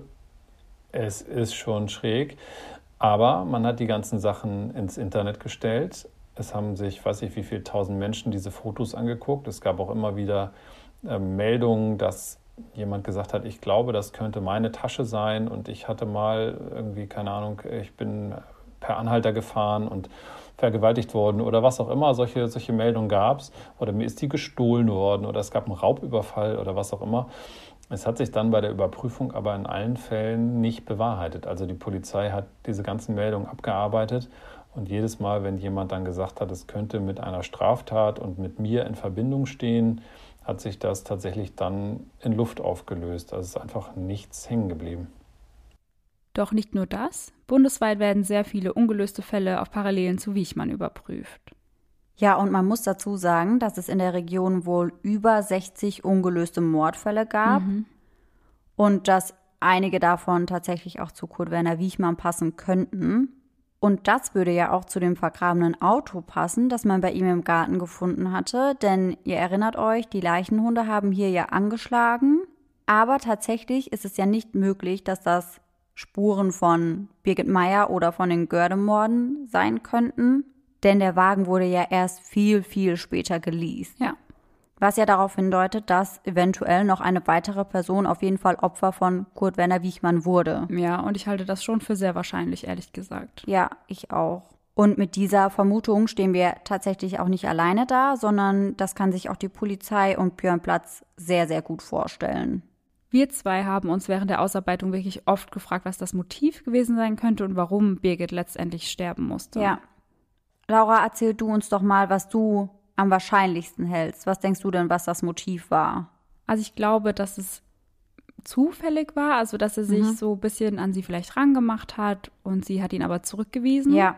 Und wie wir bei der Anhalterin gesehen haben, die er damals fast umgebracht hat, kann er sehr schlecht mit Zurückweisung umgehen. Mhm. Und deswegen glaube ich, dass er einfach ausgetickt ist dann. Ja, ich kann mir auch ziemlich gut vorstellen, dass er sich eben an Birgit dran gemacht hat wir wissen ja auch, dass er sie nach dieser einen Party, als sie zu viel getrunken hatte, nach Hause getragen hat. Ja. Und er hat sich ja danach auch noch mal bei ihr gemeldet beziehungsweise bei ihr geklingelt. Mhm. Heißt, er wollte ja auf jeden Fall noch mal an sie rankommen. Ja. Und ich glaube eben, der Hauptgrund, warum er sich an Birgit dran gemacht hat, war, er wusste erstens, dass sie frisch getrennt ist und dass sie sich von einem ziemlich wohlhabenden Mann scheiden lassen würde. Mhm. Wahrscheinlich hat er da dann seine große Chance gesehen, dass er auch ein Stück vom Kuchen abbekommt. Ja. Denn wie wir wissen, war er ja immer in Geldnot und hat sich deswegen öfter mal an wohlhabende Frauen rangemacht. Und außerdem kann ich mir gut vorstellen, dass er eben dachte, dass Birgit ein leichtes Opfer ist. Mhm. Denn sie war frisch getrennt und verletzlich und gerade in solchen Momenten ist man oft einfach empfänglicher für einen neuen Mann, sag ich mal. Ja. Also da ist man eben empfänglicher dafür, wenn dann jemand auf einmal super charmant ist und Interesse zeigt. Das ist ja dann manchmal echt balsam für die Seele. Ja, und es wurde ja auch oft gesagt, dass Kurt Werner Wichmann sehr charmant sein konnte. Genau. Und ich denke, dass er gar nicht damit klarkam, dass er trotz seines Charmes einfach nicht bei Birgit landen konnte. Ja. Obwohl sie zu diesem Zeitpunkt so verzweifelt auf ihn schien. Und das hat ihn wahrscheinlich dann so wütend gemacht, dass es dann eben so eskaliert ist. Kann ich mir auch richtig gut vorstellen. Und wir haben unsere Theorien dann auch nochmal mit Björn Platz geteilt und er hat uns dann nochmal dazu gesagt, was seine Theorien sind, beziehungsweise was seine Vermutung ist, was der Grund für diese Tat sein könnte. Und das werden wir euch jetzt auch nochmal einblenden. Hm. Also es gibt Theorien natürlich, es gibt aber nichts Bewiesenes. Ähm, er war halt chronisch in Geldnot. Ähm, er hat halt immer versucht, auch mit wohlhabenden Frauen, die ihn dann vielleicht ausgehalten haben oder ähm, ja, also er hat immer versucht, irgendwo Geld herzukriegen. Es gibt ähm, eine Geliebte oder eine Affäre, die er hatte, die auch mit uns gesprochen hat für unseren Podcast, den wir jetzt noch gemacht haben. Und ähm, die hat dann auch so eine, so eine Szene berichtet, dass er zu ihr gefahren ist und ihr gesagt hat, ich habe eine ganz prima Idee, wir äh, verreisen zwei Wochen, wir fahren in Urlaub und wir erpressen deinen Mann und sagen, du wärst entführt worden, schicken ihm Entführungsschreiben und dann soll er zahlen. Und dann machen wir uns da ein lustiges Leben. Und dann hat sie das abgelehnt, obwohl sie in ihn verliebt war und hat gesagt, nee, so einen Quatsch machen wir nicht. Und er war sehr ungehalten und er wollte das wohl unbedingt. Ähm, Sie sagte auch, dass er da ziemlich unter Druck war, ähm, als er ihr das gesagt hat. Also er ist relativ weit gefahren und hat dann noch versucht, Druck auf sie aufzubauen, um sie dazu zu bewegen, diese Idee umzusetzen. Also es kann gut sein, dass er da wieder dringlich Geld brauchte. Und wenn man das jetzt so ein bisschen in Rechnung stellt ähm, und dann vielleicht noch dieses narzisstische, dieses leicht zu kränkende, jemand, der mit Zurückweisung nicht klarkommt, ähm, jetzt kannte er sie oberflächlich von einer Party, wo sie beide waren. Er war ja der Gärtner von ihrer Nachbarin, beziehungsweise richtig Gärtner kann man eigentlich nicht sagen. Ähm, die Nachbarin hatte einen Halbtagsjob bei Karstadt. Wichmanns Frau hatte auch einen Halbtagsjob bei Karstadt. So haben sich die Damen dann kennengelernt. Dann wurde Frau Wichmann auch zu einem Geburtstag oder so bei dieser Nachbarin von Birgit Meyer eingeladen. Da hat sie ihren Mann dann mitgebracht, deswegen hing der da rum.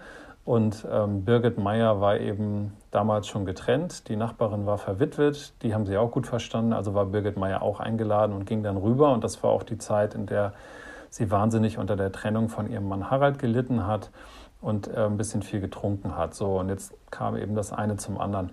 Es wäre durchaus denkbar, weil Wichmann ja versucht hat, ähm, kurz vor dem Verschwinden von Birgit Meyer Kontakt zu ihr aufzunehmen, hat da unter einem Vorwand bei ihr geklingelt durchaus denkbar, dass er gedacht hat, na, die wohlhabende Unternehmersgattin, der Mann ist ausgezogen, vielleicht geht da was, vielleicht kann ich da was anfangen und so. Und dann hat sie ihn zurückgewiesen.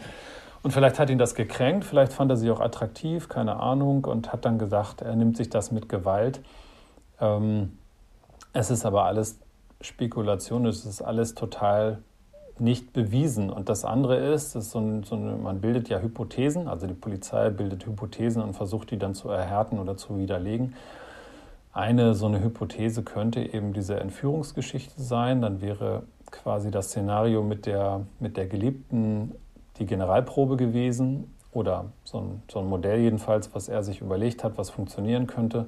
Vielleicht hatte er dann gedacht, das macht er mit ihr jetzt auch abgesehen davon, dass sie natürlich nicht freiwillig mitgespielt hätte, sondern er muss sie dann entführen. Das hat er dann gemacht und dann ist es vielleicht aus dem Ruder gelaufen, weil ähm, sie ihm deutlich gemacht hat, dass sie sich ja von Harald schon getrennt hat. Und vielleicht hat sich auch geweigert, irgendwie, ein, keine Ahnung, irgendeine Art von Erpresserschreiben zu unterstützen oder was auch immer. Auf jeden Fall ist ja nichts bei Harald Meyer eingegangen. Es gibt ja einfach gar kein Erpresserschreiben, also kein Zeichen dafür.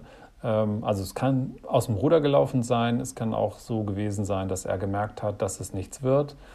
Und ähm, er muss ihn dann natürlich trotzdem umbringen, so oder so. Also selbst wenn es geklappt hätte, hätte er sie umbringen müssen, weil sie ihn ja kannte und sie ihn verraten hätte. Also von daher war völlig klar, dass das überhaupt nicht funktionieren kann. Ähm, so, das sind so die Hypothesen, aber man weiß es einfach nicht. Man weiß halt einfach viel zu wenig man weiß nur, sie ist weg, man weiß, wann sie gefunden wurde. Und dazwischen drin sind 28 Jahre oder 27 Jahre. Ähm, und man weiß, wo sie gefunden wurde, aber man weiß nicht, hat sie aus freien Stücken das Haus verlassen, hat er sie vielleicht doch umgarnt und hat sie irgendwie noch einen flotten Abend mit ihm verbringen wollen.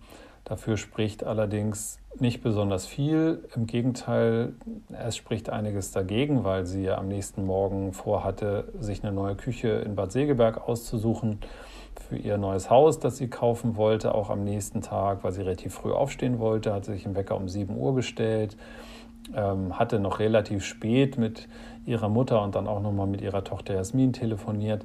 Das macht man ja nicht, wenn der flotte Gärtner von nebenan schon im Haus ist und irgendwie ähm, man eigentlich wartet, dass man jetzt mit ihm irgendwie in den lauen Sommerabend starten kann oder irgendwie eine heiße Geschichte hinlegt oder so. Das würde alles nicht so passen. Von daher gehe ich davon aus, dass es wahrscheinlich wirklich so eine Art Entführung war. Das erscheint mir jetzt plausibel im Sinne von, er kann das Haus von der Rückseite aus beobachten, er sieht, wo das Licht ausgeht, wann das Licht ausgeht, man kommt an das Haus ran, er steigt über den Balkon ein, überrascht sie im Schlaf, bedroht sie dann, betäubt sie vielleicht, fesselt sie, wie auch immer.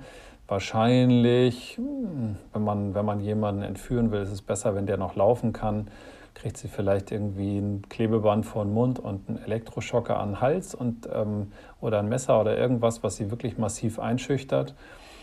Äh, man hat ja auch kein Blut oder so gefunden da, also keine Spuren eines Kampfes, also so. Aber ähm, der schüchtert sie ein, bringt sie durch die Vordertür raus, weil über den Balkon auf der Schulter und dann darunter oder so, das halte ich für total ausgeschlossen. Und ähm, fährt dann mit ihr in sein Haus oder in irgendein anderes Versteck. Also das halte ich für, sagen wir mal, einen realistischen Tatablauf. Und wie es dann weitergeht und mit Täter oder nicht und so weiter, hm, alles offen. Dann gibt es noch eine ganz andere Theorie, und zwar die Theorie, dass Wiechmann ein Auftragskiller war, denn diese Vermutung steht im Raum.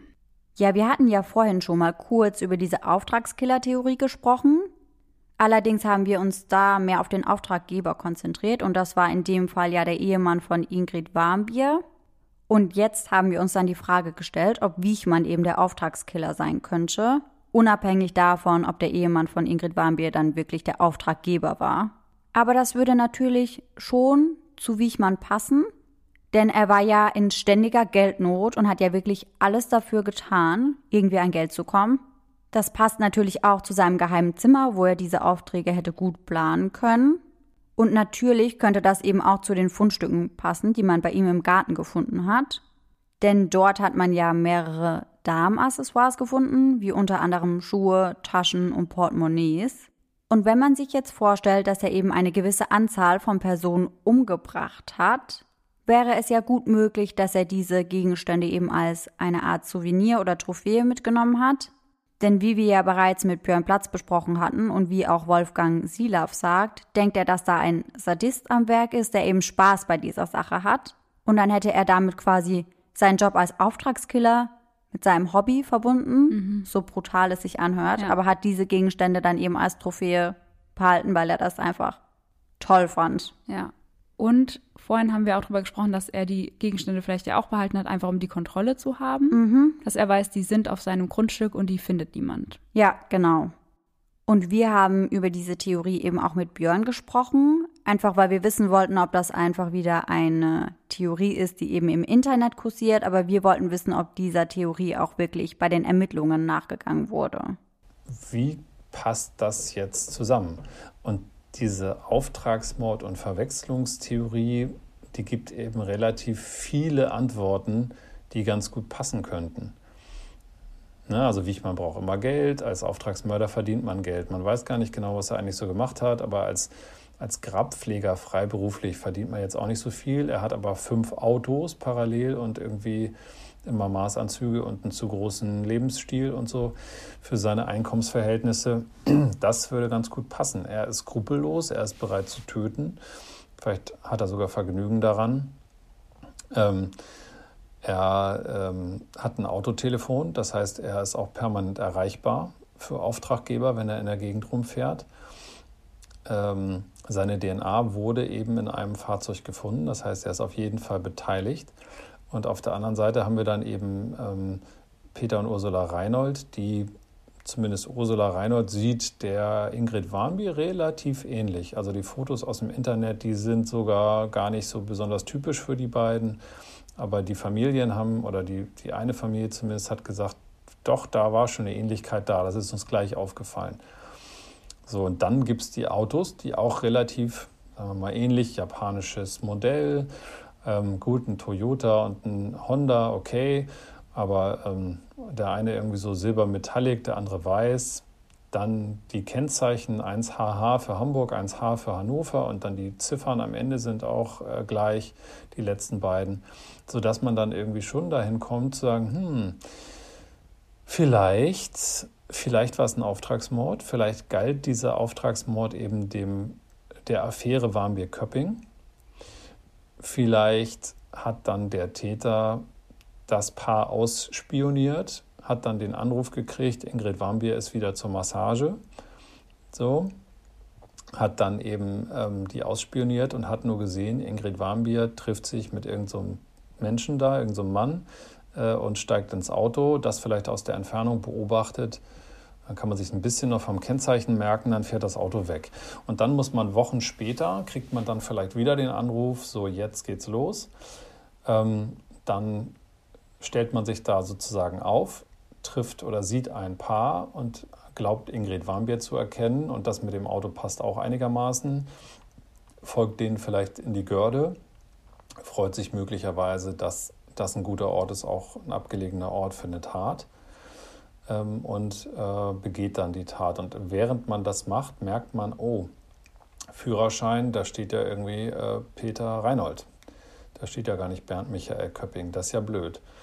So, und dann bringt man es zu Ende, ähm, räumt den Tatort auf, beseitigt alle Spuren, stellt das Auto nach Winsenlohe an die Bahn, fährt mit der Bahn dann nach Hause nach Lüneburg und wartet eben auf den nächsten Anruf. Und der passiert dann und dann ja, folgt man dem Paar Köpping-Warmbier und muss sie halt irgendwann in seine Gewalt bringen. Ja, also so entweder in Bad Bevensen mit Betäubung und mit so, aber es ist natürlich ein Riesenrisiko. So, wie, wie will man das machen? Vielleicht beide betäuben, fesseln, knebeln im Auto hinten quer Decke drüber oder so.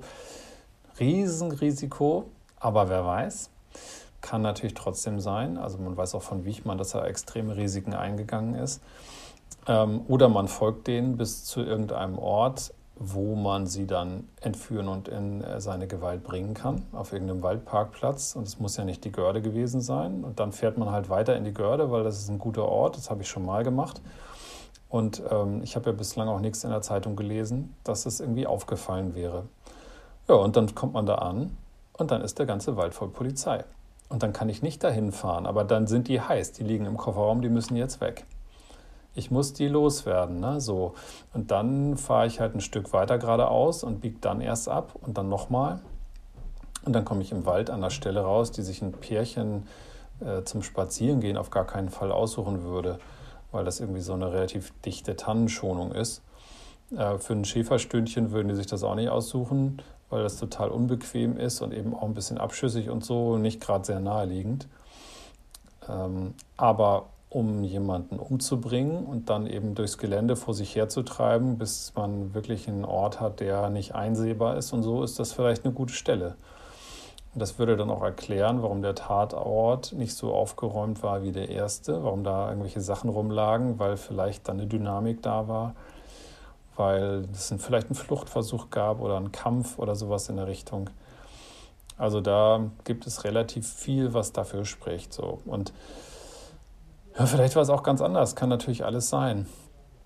Aber ähm, das zumindest ist so, ein, so, eine Erklärung, die irgendwie ganz gut passen würde. Und die Polizei sagt, das ist ein bisschen ähnlich wie Puzzle, nur dass alle Puzzleteile durcheinander sind und auf den, auf Rücken liegen.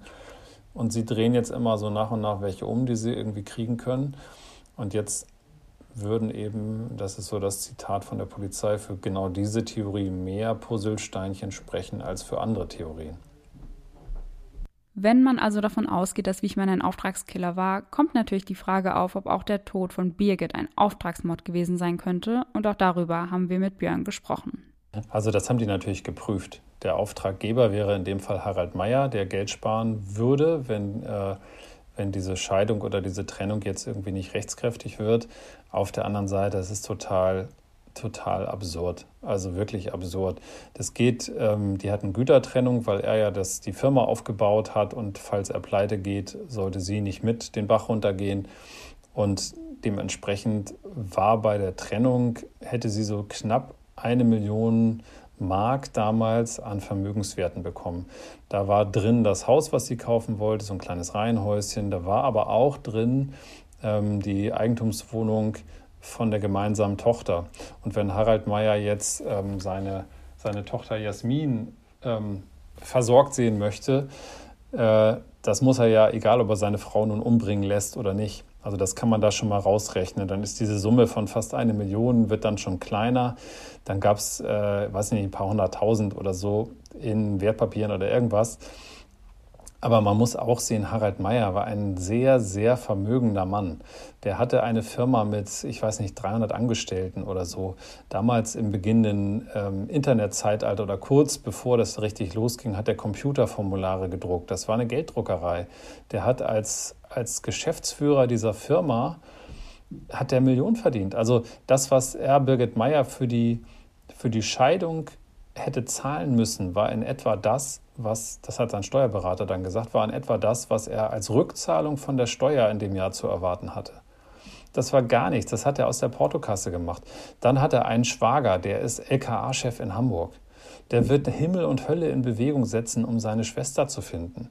Ich kann doch nicht das Risiko eingehen, irgendwie meine, meine äh, Frau, meine getrennt lebende Frau umzubringen, wenn ihr Bruder LKA-Chef in Hamburg ist dann ähm, mache ich mich natürlich total erpressbar, wenn ich Auftraggeber eines Mordes bin. Das heißt, ich muss dafür Sorge tragen, dass niemand mich zurückverfolgen kann und ich muss auch dafür Sorge tragen, dass ich eben nicht erpresst werden kann mit dieser Tat. Das mache ich bestimmt nicht, indem ich irgendwie einem chronisch in Geldsorgen lebenden, äh, unzuverlässigen Typen, der einfach nur total eiskalt und skrupellos ist, jetzt irgendwie äh, richtig viel Geld gebe und sage, aber verpfeif mich nicht oder so. Das ist ein immenses Risiko und Harald Meyer ist ein knallharter Geschäftsmann, der Risiken, glaube ich, auch total knallhart kalkuliert. Und das wäre ein viel, viel zu großes Risiko. Und dann, das war ganz beeindruckend, weil der Ermittler, der das damals alles so aufgeschrieben hat und der ja auch bei Wichmann durchsuchen wollte, der hat mir das irgendwie auch mal so erklärt. Er sagte irgendwie, Harald Meyer hätte überhaupt gar kein Problem gehabt, Birgit Meyer irgendwann mal zwischendrin ähm, zu Hause umzubringen, ohne dass das aufgefallen wäre. Die hatten da im Keller oder irgendwie im Souterrain ein Schwimmbad. Das war leer, das hatte irgendwelche Ventilprobleme und da war also nie Wasser drin. Es war ein leeres Schwimmbecken und Birgit Meyer neigte ja dann zwischendrin auch dazu, zu viel zu trinken und hat dann auch ab und zu, wenn sie dann Streit mit ihm hatte, Sachen nach ihm geschmissen und so. Also ist ausgerastet, er ist ruhig geblieben und ist dann einfach gegangen. Er hätte ja problemlos sie in dieses Schwimmbecken schubsen können. Die wäre da verletzt irgendwie alleine geblieben und wäre dann wahrscheinlich gestorben und hätte dann einfach gehen können und oder hätte sie dann noch umbringen können, keine Ahnung, sie erwürgen, das Genick brechen, irgendwas. Äh, auf jeden Fall hätte dafür sorgen können, dass sie tot ist und wäre dann gegangen und hätte gesagt, ja, sie hat mal wieder mit Sachen nach mir geschmissen und ich bin dann gegangen und wie immer, ne? Und dass sie nun, da muss sie danach da reingefallen sein oder so. Also es, er hätte alle, alles wie einen Unfall aussehen lassen können, wenn er denn ein Interesse daran gehabt hätte. Aber Harald Meyer, ich habe den ja erlebt, ist ein relativ großzügiger Mensch der, ähm, der sich, glaube ich, nicht unglücklich gemacht hätte mit sowas. Und man muss ja auch wissen, also bei, bei Mord geht es ja oft um Emotionen, der war da relativ emotionslos, weil er sich ja getrennt hat. Also er wollte einfach nur, dass das friedlich und geordnet über die Bühne geht. Und er hat gesagt, gut, wir haben es versucht, es hat nicht funktioniert mit dieser Beziehung, ich bin jetzt neu verliebt, ich bin jetzt glücklich, ich möchte, dass du irgendwie auch zufrieden bist und dass du irgendwie neues Glück findest und so. Und hat das alles irgendwie so geordnet. Und er hat ein Interesse daran, dass das abgewickelt wird, ohne, ohne irgendwie, ja, ohne, ohne Verwerfung. Und ähm, der, hätte, der hätte niemals, das ist jetzt meine Einschätzung, aber der hätte niemals ähm, gegen diese ganzen, ja, gegen diese ganzen Argumente und völlig ohne, ohne Instinkt und ohne Kalkül und so irgendeinen Auftragsmörder losgeschickt, den man auch erstmal finden muss und so und sich damit äh, immensen Risiken ausgesetzt. Das ist total absurd. Aber natürlich, das, diese Frage ist ja auch irgendwie geprüft worden und ähm, die Polizei ist dann eben zu dem Schluss gekommen, dass das überhaupt total unlogisch ist. Dann haben wir noch darüber gesprochen, ob es denn Mitwisser oder Mittäter geben könnte. Und als allererstes kam uns natürlich auch die Frau in den Sinn, denn wir können uns nur sehr, sehr schwer vorstellen, dass sie davon gar nichts mitbekommen hat. Ihr müsst euch ja vorstellen, dass sie quasi mit der Leiche von Birgit im Haus gelebt hat. Und sie muss ja auch mitbekommen haben, dass er dauernd irgendetwas im Garten vergraben hat. Ja, vor allem das Auto. Ja, eben. Also ich meine, selbst wenn er sie ab und zu zu ihrer Mutter geschoben hat, sage ich jetzt mal. Ja. Aber du siehst es doch da, dass da gerade was vergraben wurde. Ja, eben. Das sieht ja eben. dann anders aus. Die Erde sieht anders aus und da muss man doch irgendwas sehen. Ja, das denke ich nämlich auch. Und deswegen haben wir darüber sehr viel spekuliert. Auch mit Björn Platz zusammen. Aber letztendlich sind wir zu der Meinung gekommen, beziehungsweise zu dem Fazit gekommen, dass die Frau wahrscheinlich schon irgendwie auf eine gewisse Art und Weise irgendetwas mitbekommen hat. Ja. Aber vermutlich war das auch einfach nur ein Verdacht und vermutlich wollte sie das auch einfach gar nicht wahrhaben. Ja, das kennt man ja, wenn man sich über Sachen Gedanken macht und dann denkt, ach Quatsch, jetzt, was redest du dir da schon wieder ein? Genau. Vielleicht war es ja bei ihr genauso. Ja, davon gehe ich schwer aus. Und selbst wenn sie da einen gefestigteren Verdacht gehabt hätte, glaube ich auch nicht, dass sie die Person gewesen wäre, die sich gegen Biechmann aufgelehnt hätte. Nee, weil sie hat ihm ja immer gehorcht. Ja, genau. Und ist ja dann auch zur Mutter gegangen, wenn Ja. er sie dorthin abgeschoben hat. Ja. Natürlich haben wir uns dann weiterhin überlegt, wer denn ein Komplize oder ein Mittäter sein könnte. Und da sind wir dann relativ schnell auf den Bruder gestoßen. Die beiden hatten ja schon ein außergewöhnlich gutes Verhältnis und der Bruder war ja auch der Einzige, der noch einen Schlüssel zu dem geheimen Raum hatte. Genau, und so ja auch Zugriff zu den Waffen. Genau. Und deswegen würde es natürlich ganz gut dazu passen, dass er eben als Komplize mit involviert war. Und wir haben ja auch vorhin, als ich über die Gördemorde gesprochen habe, darüber geredet, dass der Täter eben mit dem Auto der Opfer abgehauen ist. Und dass da die Frage dann einfach offen bleibt, wie ist er überhaupt in die Görde gekommen? Ja. Und da liegt die Vermutung, dass sein Bruder ihn eben gefahren hat, relativ nahe. Ja. Weil wir können uns kaum vorstellen, dass er da mit den öffentlichen Verkehrsmitteln hingekommen ist. Und auch sonst sehen wir keinen Weg. Also wir denken schon ziemlich sicher, dass ihn irgendjemand dorthin gefahren haben muss. Ja. Und über das haben wir natürlich auch wieder mit Björn gesprochen. Also der Fall Birgit Meyer ist abgeschlossen. Sie ist ja nun gefunden und das ist äh, vorbei. Der Fall ähm, Barmbek-Köpping-Reinhold, also sprich die Gördemorde, die werden natürlich weiter untersucht. Und ähm, da ist der Bruder auch als Beschuldigter in dem Verfahren. Das heißt, die Polizei ermittelt gegen ihn, hat aber nichts gegen ihn in der Hand. Und das muss man auch mal sagen. Also es gilt äh, auch für den Bruder die Unschuldsvermutung. Ähm, die Polizei hat bei ihm durchsucht, die Polizei hat alles versucht, aber die Polizei hat gegen ihn nichts Belastendes in der Hand. Sie hat nichts gefunden. Solange gilt er eben als unschuldig. Ähm, er muss auch nicht aussagen. Er muss nicht aussagen, wenn er sich selbst belasten könnte. Er muss nicht aussagen, wenn er seinen Bruder belasten könnte. Er muss nicht aussagen, wenn er seine Schwägerin belasten könnte. Also überhaupt bei nahen Verwandten muss er sich überhaupt gar nicht äußern. Das ist ihm total freigestellt. Und wenn er nichts sagen will, dann ist das sein gutes Recht. Da kann man frustriert sein, wie man will. Und natürlich gibt es ganz naheliegende Gründe. Ich meine, so eng wie die waren und so vertraut, wie er mit seinem großen Bruder war. Ich glaube, er hat, der hat ihn angehimmelt. Und ähm, ja, der ist nach wie vor ganz wichtig für ihn. Ich glaube, er wusste ganz viel, vielleicht hat er auch mitgemacht. Ich glaube auf jeden Fall, dass er sehr viel weiß, dass er auch zur Aufklärung beitragen könnte. Aber er muss nicht und man kann ihn nicht zwingen. Und dann haben wir jetzt an dieser Stelle noch einen Appell an euch, denn wie wir vorhin schon gesagt haben, wird immer noch ermittelt. Also es werden immer noch Morde untersucht, ob sie auch von Wiechmann ausgeführt worden sind. Und da nimmt die Polizei immer noch Hinweise entgegen. Ja, und tatsächlich betrifft das auch immer noch die Gördefälle, denn diese sind immer noch nicht vollends geklärt. Und hierzu gibt es eben immer noch die Ermittlungsgruppe Görde und die ist erreichbar unter der Telefonnummer 04131 8306 1180 oder ihr tauscht die letzte 0 gegen eine 1 aus. Und wir werden euch den Link zur EG Görde natürlich auch in unsere Infobox packen. Dann könnt ihr da auf die ganzen Informationen zugreifen. Genau, hier könnt ihr dann auch einfach auf den E-Mail-Schreiben-Button klicken und könnt eine Mail an die Gördegruppe schicken. Und oft denkt man vielleicht, okay, das ist kein Hinweis Mhm. oder das hilft niemandem. Aber wenn ihr irgendetwas wisst, sei es noch so klein, meldet euch auf jeden Fall, weil vielleicht ist das das Puzzlestück, was noch zur Aufklärung fehlt. Genau, das wäre wirklich sehr, sehr wichtig, dass ihr euch da ein Herz fasst und euch einfach meldet, wenn ihr irgendetwas wisst, egal wie klein die Info ist. Ja, und dazu hat Björn auch noch ein paar Worte an euch. Und das ist übrigens auch die ganz große, die ganz große Hoffnung der Polizei, dass durch, durch solche Sachen wie diesen Podcast hier oder eben auch unsere Dokumentation, dass sich doch noch Leute melden, weil die Leute da draußen, die denken immer, ähm, es ist nur wertvoll, wenn sie was gesehen haben, im Sinne von, ich habe den gesehen und er hatte irgendwie einen schweren Körper über der Schulter in den Teppich eingerollt oder er hat irgendwie was von der Brücke geworfen oder so.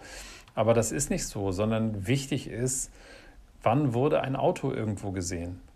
War da eins oder war da keins? Oder wann wurde der Typ gesehen? Oder ähm, so, was kann man denn ausschließen? Hat jemand zufällig, irgendwie gibt es noch einen Geschäftskunden von damals? Wichmann hatte ja irgendwie so einen, so einen kaufmännischen Beruf da bei einer Baufirma. Ähm, gibt es Leute, die damals mit ihm noch irgendwie geschäftlich verkehrt haben? Dann wissen die ja, wo ist er denn zur Ortsbesichtigung gewesen? Dann kann er schon mal nicht in Süddeutschland Anhalterinnen umbringen, wenn er im, im Norden einen, Geschäftstermin hat oder so. Also es geht einfach irgendwie darum zu gucken oder auch diese Geschichte Bad Bevensen und die Auftragsmord- und Verwechslungstheorie. Man weiß halt nur von Warnbier-Köpping, dass sie dann irgendwann sich da am frühen Nachmittag, späten Mittag getroffen haben. Aber wie sind die in die Görde gekommen? Und hat das eine Entführung da gegeben oder hat es irgendwo woanders noch Kontakt gegeben oder so? Weiß man alles nicht. Wenn jetzt, dadurch, dass wir jetzt drüber reden, sich Leute erinnern und sagen, ja Mensch, ähm, diesen komischen Toyota Terzel, dieses hässliche Ding da, den habe ich doch, da, da haben wir doch noch drüber gesprochen, Ilse, weißt du noch, den haben wir doch da und da gesehen oder so. Das ist total wichtig. Oder Leute, die Wichmann kannten die einfach mit ihm zu tun hatten und die sich jetzt irgendwie vielleicht ein bisschen schämen. Ich habe auch mit ein, zwei gesprochen, die sich jetzt schämen, dass sie den überhaupt kannten. Ähm, so, dass die Leute einfach Auskunft geben und alles erzählen, was sie über ihn wissen, weil alles, alles, alles, was man über so einen Täter weiß, hilft. Weil es hilft, das, das Psychogramm sozusagen, das Personagramm zu vervollständigen. Es hilft der Polizei, auf dieser völlig weißen Landkarte Dinge einzuzeichnen, Orte, Zeiten, Autos. Es hilft auch, wenn, wenn irgendeiner einen Schnappschuss gemacht hat äh, beim Kaffeekränzchen und im Hintergrund ist vielleicht noch ein Auto zu sehen, weil äh, Kennzeichen zum Beispiel lassen sich überhaupt gar nicht mehr nachvollziehen, weil diese ganzen Daten bei den Behörden nach ein paar Jahren gelöscht werden. Jetzt diese Kennzeichen, die da im Garten gefunden sind, da weiß keiner, wessen Auto ist das und hat das was mit irgendeiner Straftat zu tun oder nicht. Ne? Also so, das, das ist total wichtig, dass sich auch nach dieser ganzen langen Zeit Leute melden, die irgendwie mal im Bereich Lüneburg oder mit Wichmann zu tun hatten oder irgendwas, irgendwas beobachtet haben, was auf den ersten Blick für sie total banal ist, was sie noch nicht mal als Beobachtung bezeichnen würden, was aber weiterhelfen kann, das ein bisschen aufzuhellen. Und dann muss man halt Glück haben, dass irgendein Puzzlestückchen dabei ist, was dann wieder zum nächsten führt. Also jetzt nochmal der Hinweis, schaut euch auf jeden Fall die dreiteilige Doku Eiskalte Spur über den Fall an. Ich finde sie wirklich super. Und ihr findet die, wie gesagt, in der Online-Mediathek vom NDR. Und wir werden den euch natürlich in die Folgenbeschreibung packen. Denn Björn Platz und sein Team haben Wolfgang Silauf und das Kernteam sehr lange begleitet und sie bieten euch unfassbar viele Eindrücke in den Fall, die wir euch in einer Podcast-Folge so gar nicht übermitteln können. Ja, und man muss ja auch einfach dazu sagen, dass eine Doku auch viel, viel mehr visuelle Eindrücke bietet Ja. als jetzt unser Podcast oder unser Instagram-Account. Denn dort seht ihr auch nochmal Wolfgang Silav, also den Bruder von Birgit Meyer, aber auch das Haus von Kurt Werner Wiechmann, was ja letztendlich dann auch der Fundort von Birgit Meyer war und eben ganz, ganz viele andere Eindrücke. Deswegen lohnt sich das auf jeden Fall, die Doku anzuschauen. Doch das ist immer noch nicht alles. In der Mediathek findet ihr ebenfalls einen Spielfilm, der auf dem Fall basiert. Und der heißt Das Geheimnis des Totenwaldes und ist in drei Teile aufgeteilt. Und ja, findet ihr in der Mediathek. Oder, falls ihr den Film und die Doku ganz klassisch im Fernsehen sehen wollt, haben wir natürlich auch die Sendetermine für euch parat. Der erste Teil des Spielfilms kommt jetzt schon am 2. Dezember um 20.15 Uhr im ersten. Dann der nächste Teil am 5. Dezember, auch 20.15 Uhr. Und der letzte Teil am 9. Dezember, auch 20.15 Uhr. Und im Anschluss an den dritten Teil am 9. Dezember findet ihr dann die Doku um 21.45 Uhr. Heute werden wir euch keine Gruselgeschichte vorlesen. Wir finden das an dieser Stelle etwas unpassend bei Ja. diesem Fall. Und außerdem müssen wir auch etwas mit Gruselgeschichten sparen. Wir haben ja nicht mehr so viele. Ja, tatsächlich. Also der Fall hat uns beide, würde ich mal sagen, ich spreche für uns beide, Ja. Sehr mitgenommen, einfach weil wir auch das Gefühl hatten, näher an dem Fall dran zu sein, Ja. weil wir so viele Infos bekommen haben. Ja, und weil wir auch einfach direkten Kontakt zu jemandem hatten, der wirklich mit vor Ort war. Ja. Und ich habe auch immer, wenn wir aufgehört haben aufzunehmen, ich habe das nicht aus dem Kopf bekommen. Also ich habe da so viel dran gedacht. Ja, mir ging's genauso. Und ich habe mir auch bei der Ausarbeitung habe ich mich echt schwer getan, weil ich so das Gefühl hatte, du musst dem jetzt richtig gerecht werden. Ja. Und war so, oh, du musst es auf jeden Fall gut rüberbringen und gut machen. Ja, auf jeden Fall. Das war für uns einfach schon eine sehr, sehr große Sache, vor allem das in Kooperation mit dem NDR zu machen. Ja. War einfach riesig für uns. Ja. Sowas hatten wir noch nie und wir waren beide erstmal total wirklich hin und weg und Ja. konnten das gar nicht glauben und deswegen haben wir uns da einfach noch mal mehr reingehangen als sonst eh schon. Ja. Und was mir gerade noch einfällt zu dem Film, ich habe den ersten Teil davon schon angefangen zu schauen. Und dann musste ich zu dir kommen zum Aufnehmen und ich war so, Mist, ich möchte eigentlich weiterschauen, weil ich so Ja. in der Story drin war. Also, man kann sagen, der Film ist sehr packend. Ja, ich habe ihn noch nicht angeschaut, aber das werde ich jetzt auf jeden Fall die Tage machen. Und Ja. ich bin schon ziemlich gespannt, weil ich war ja schon von der Dokumentation total begeistert. Und wir sind auch sehr gespannt, was ihr zu der Doku sagt, was ihr zu dem Film sagt und generell euer Feedback zur Folge und zu dem Fall. Und damit sind wir schon wieder am Ende unserer heutigen Folge. Dann hoffen wir, dass ihr nächsten Sonntag wieder mit dabei seid und bis dahin schöne Träume. Bis dann. Tschüss! Tschüssi.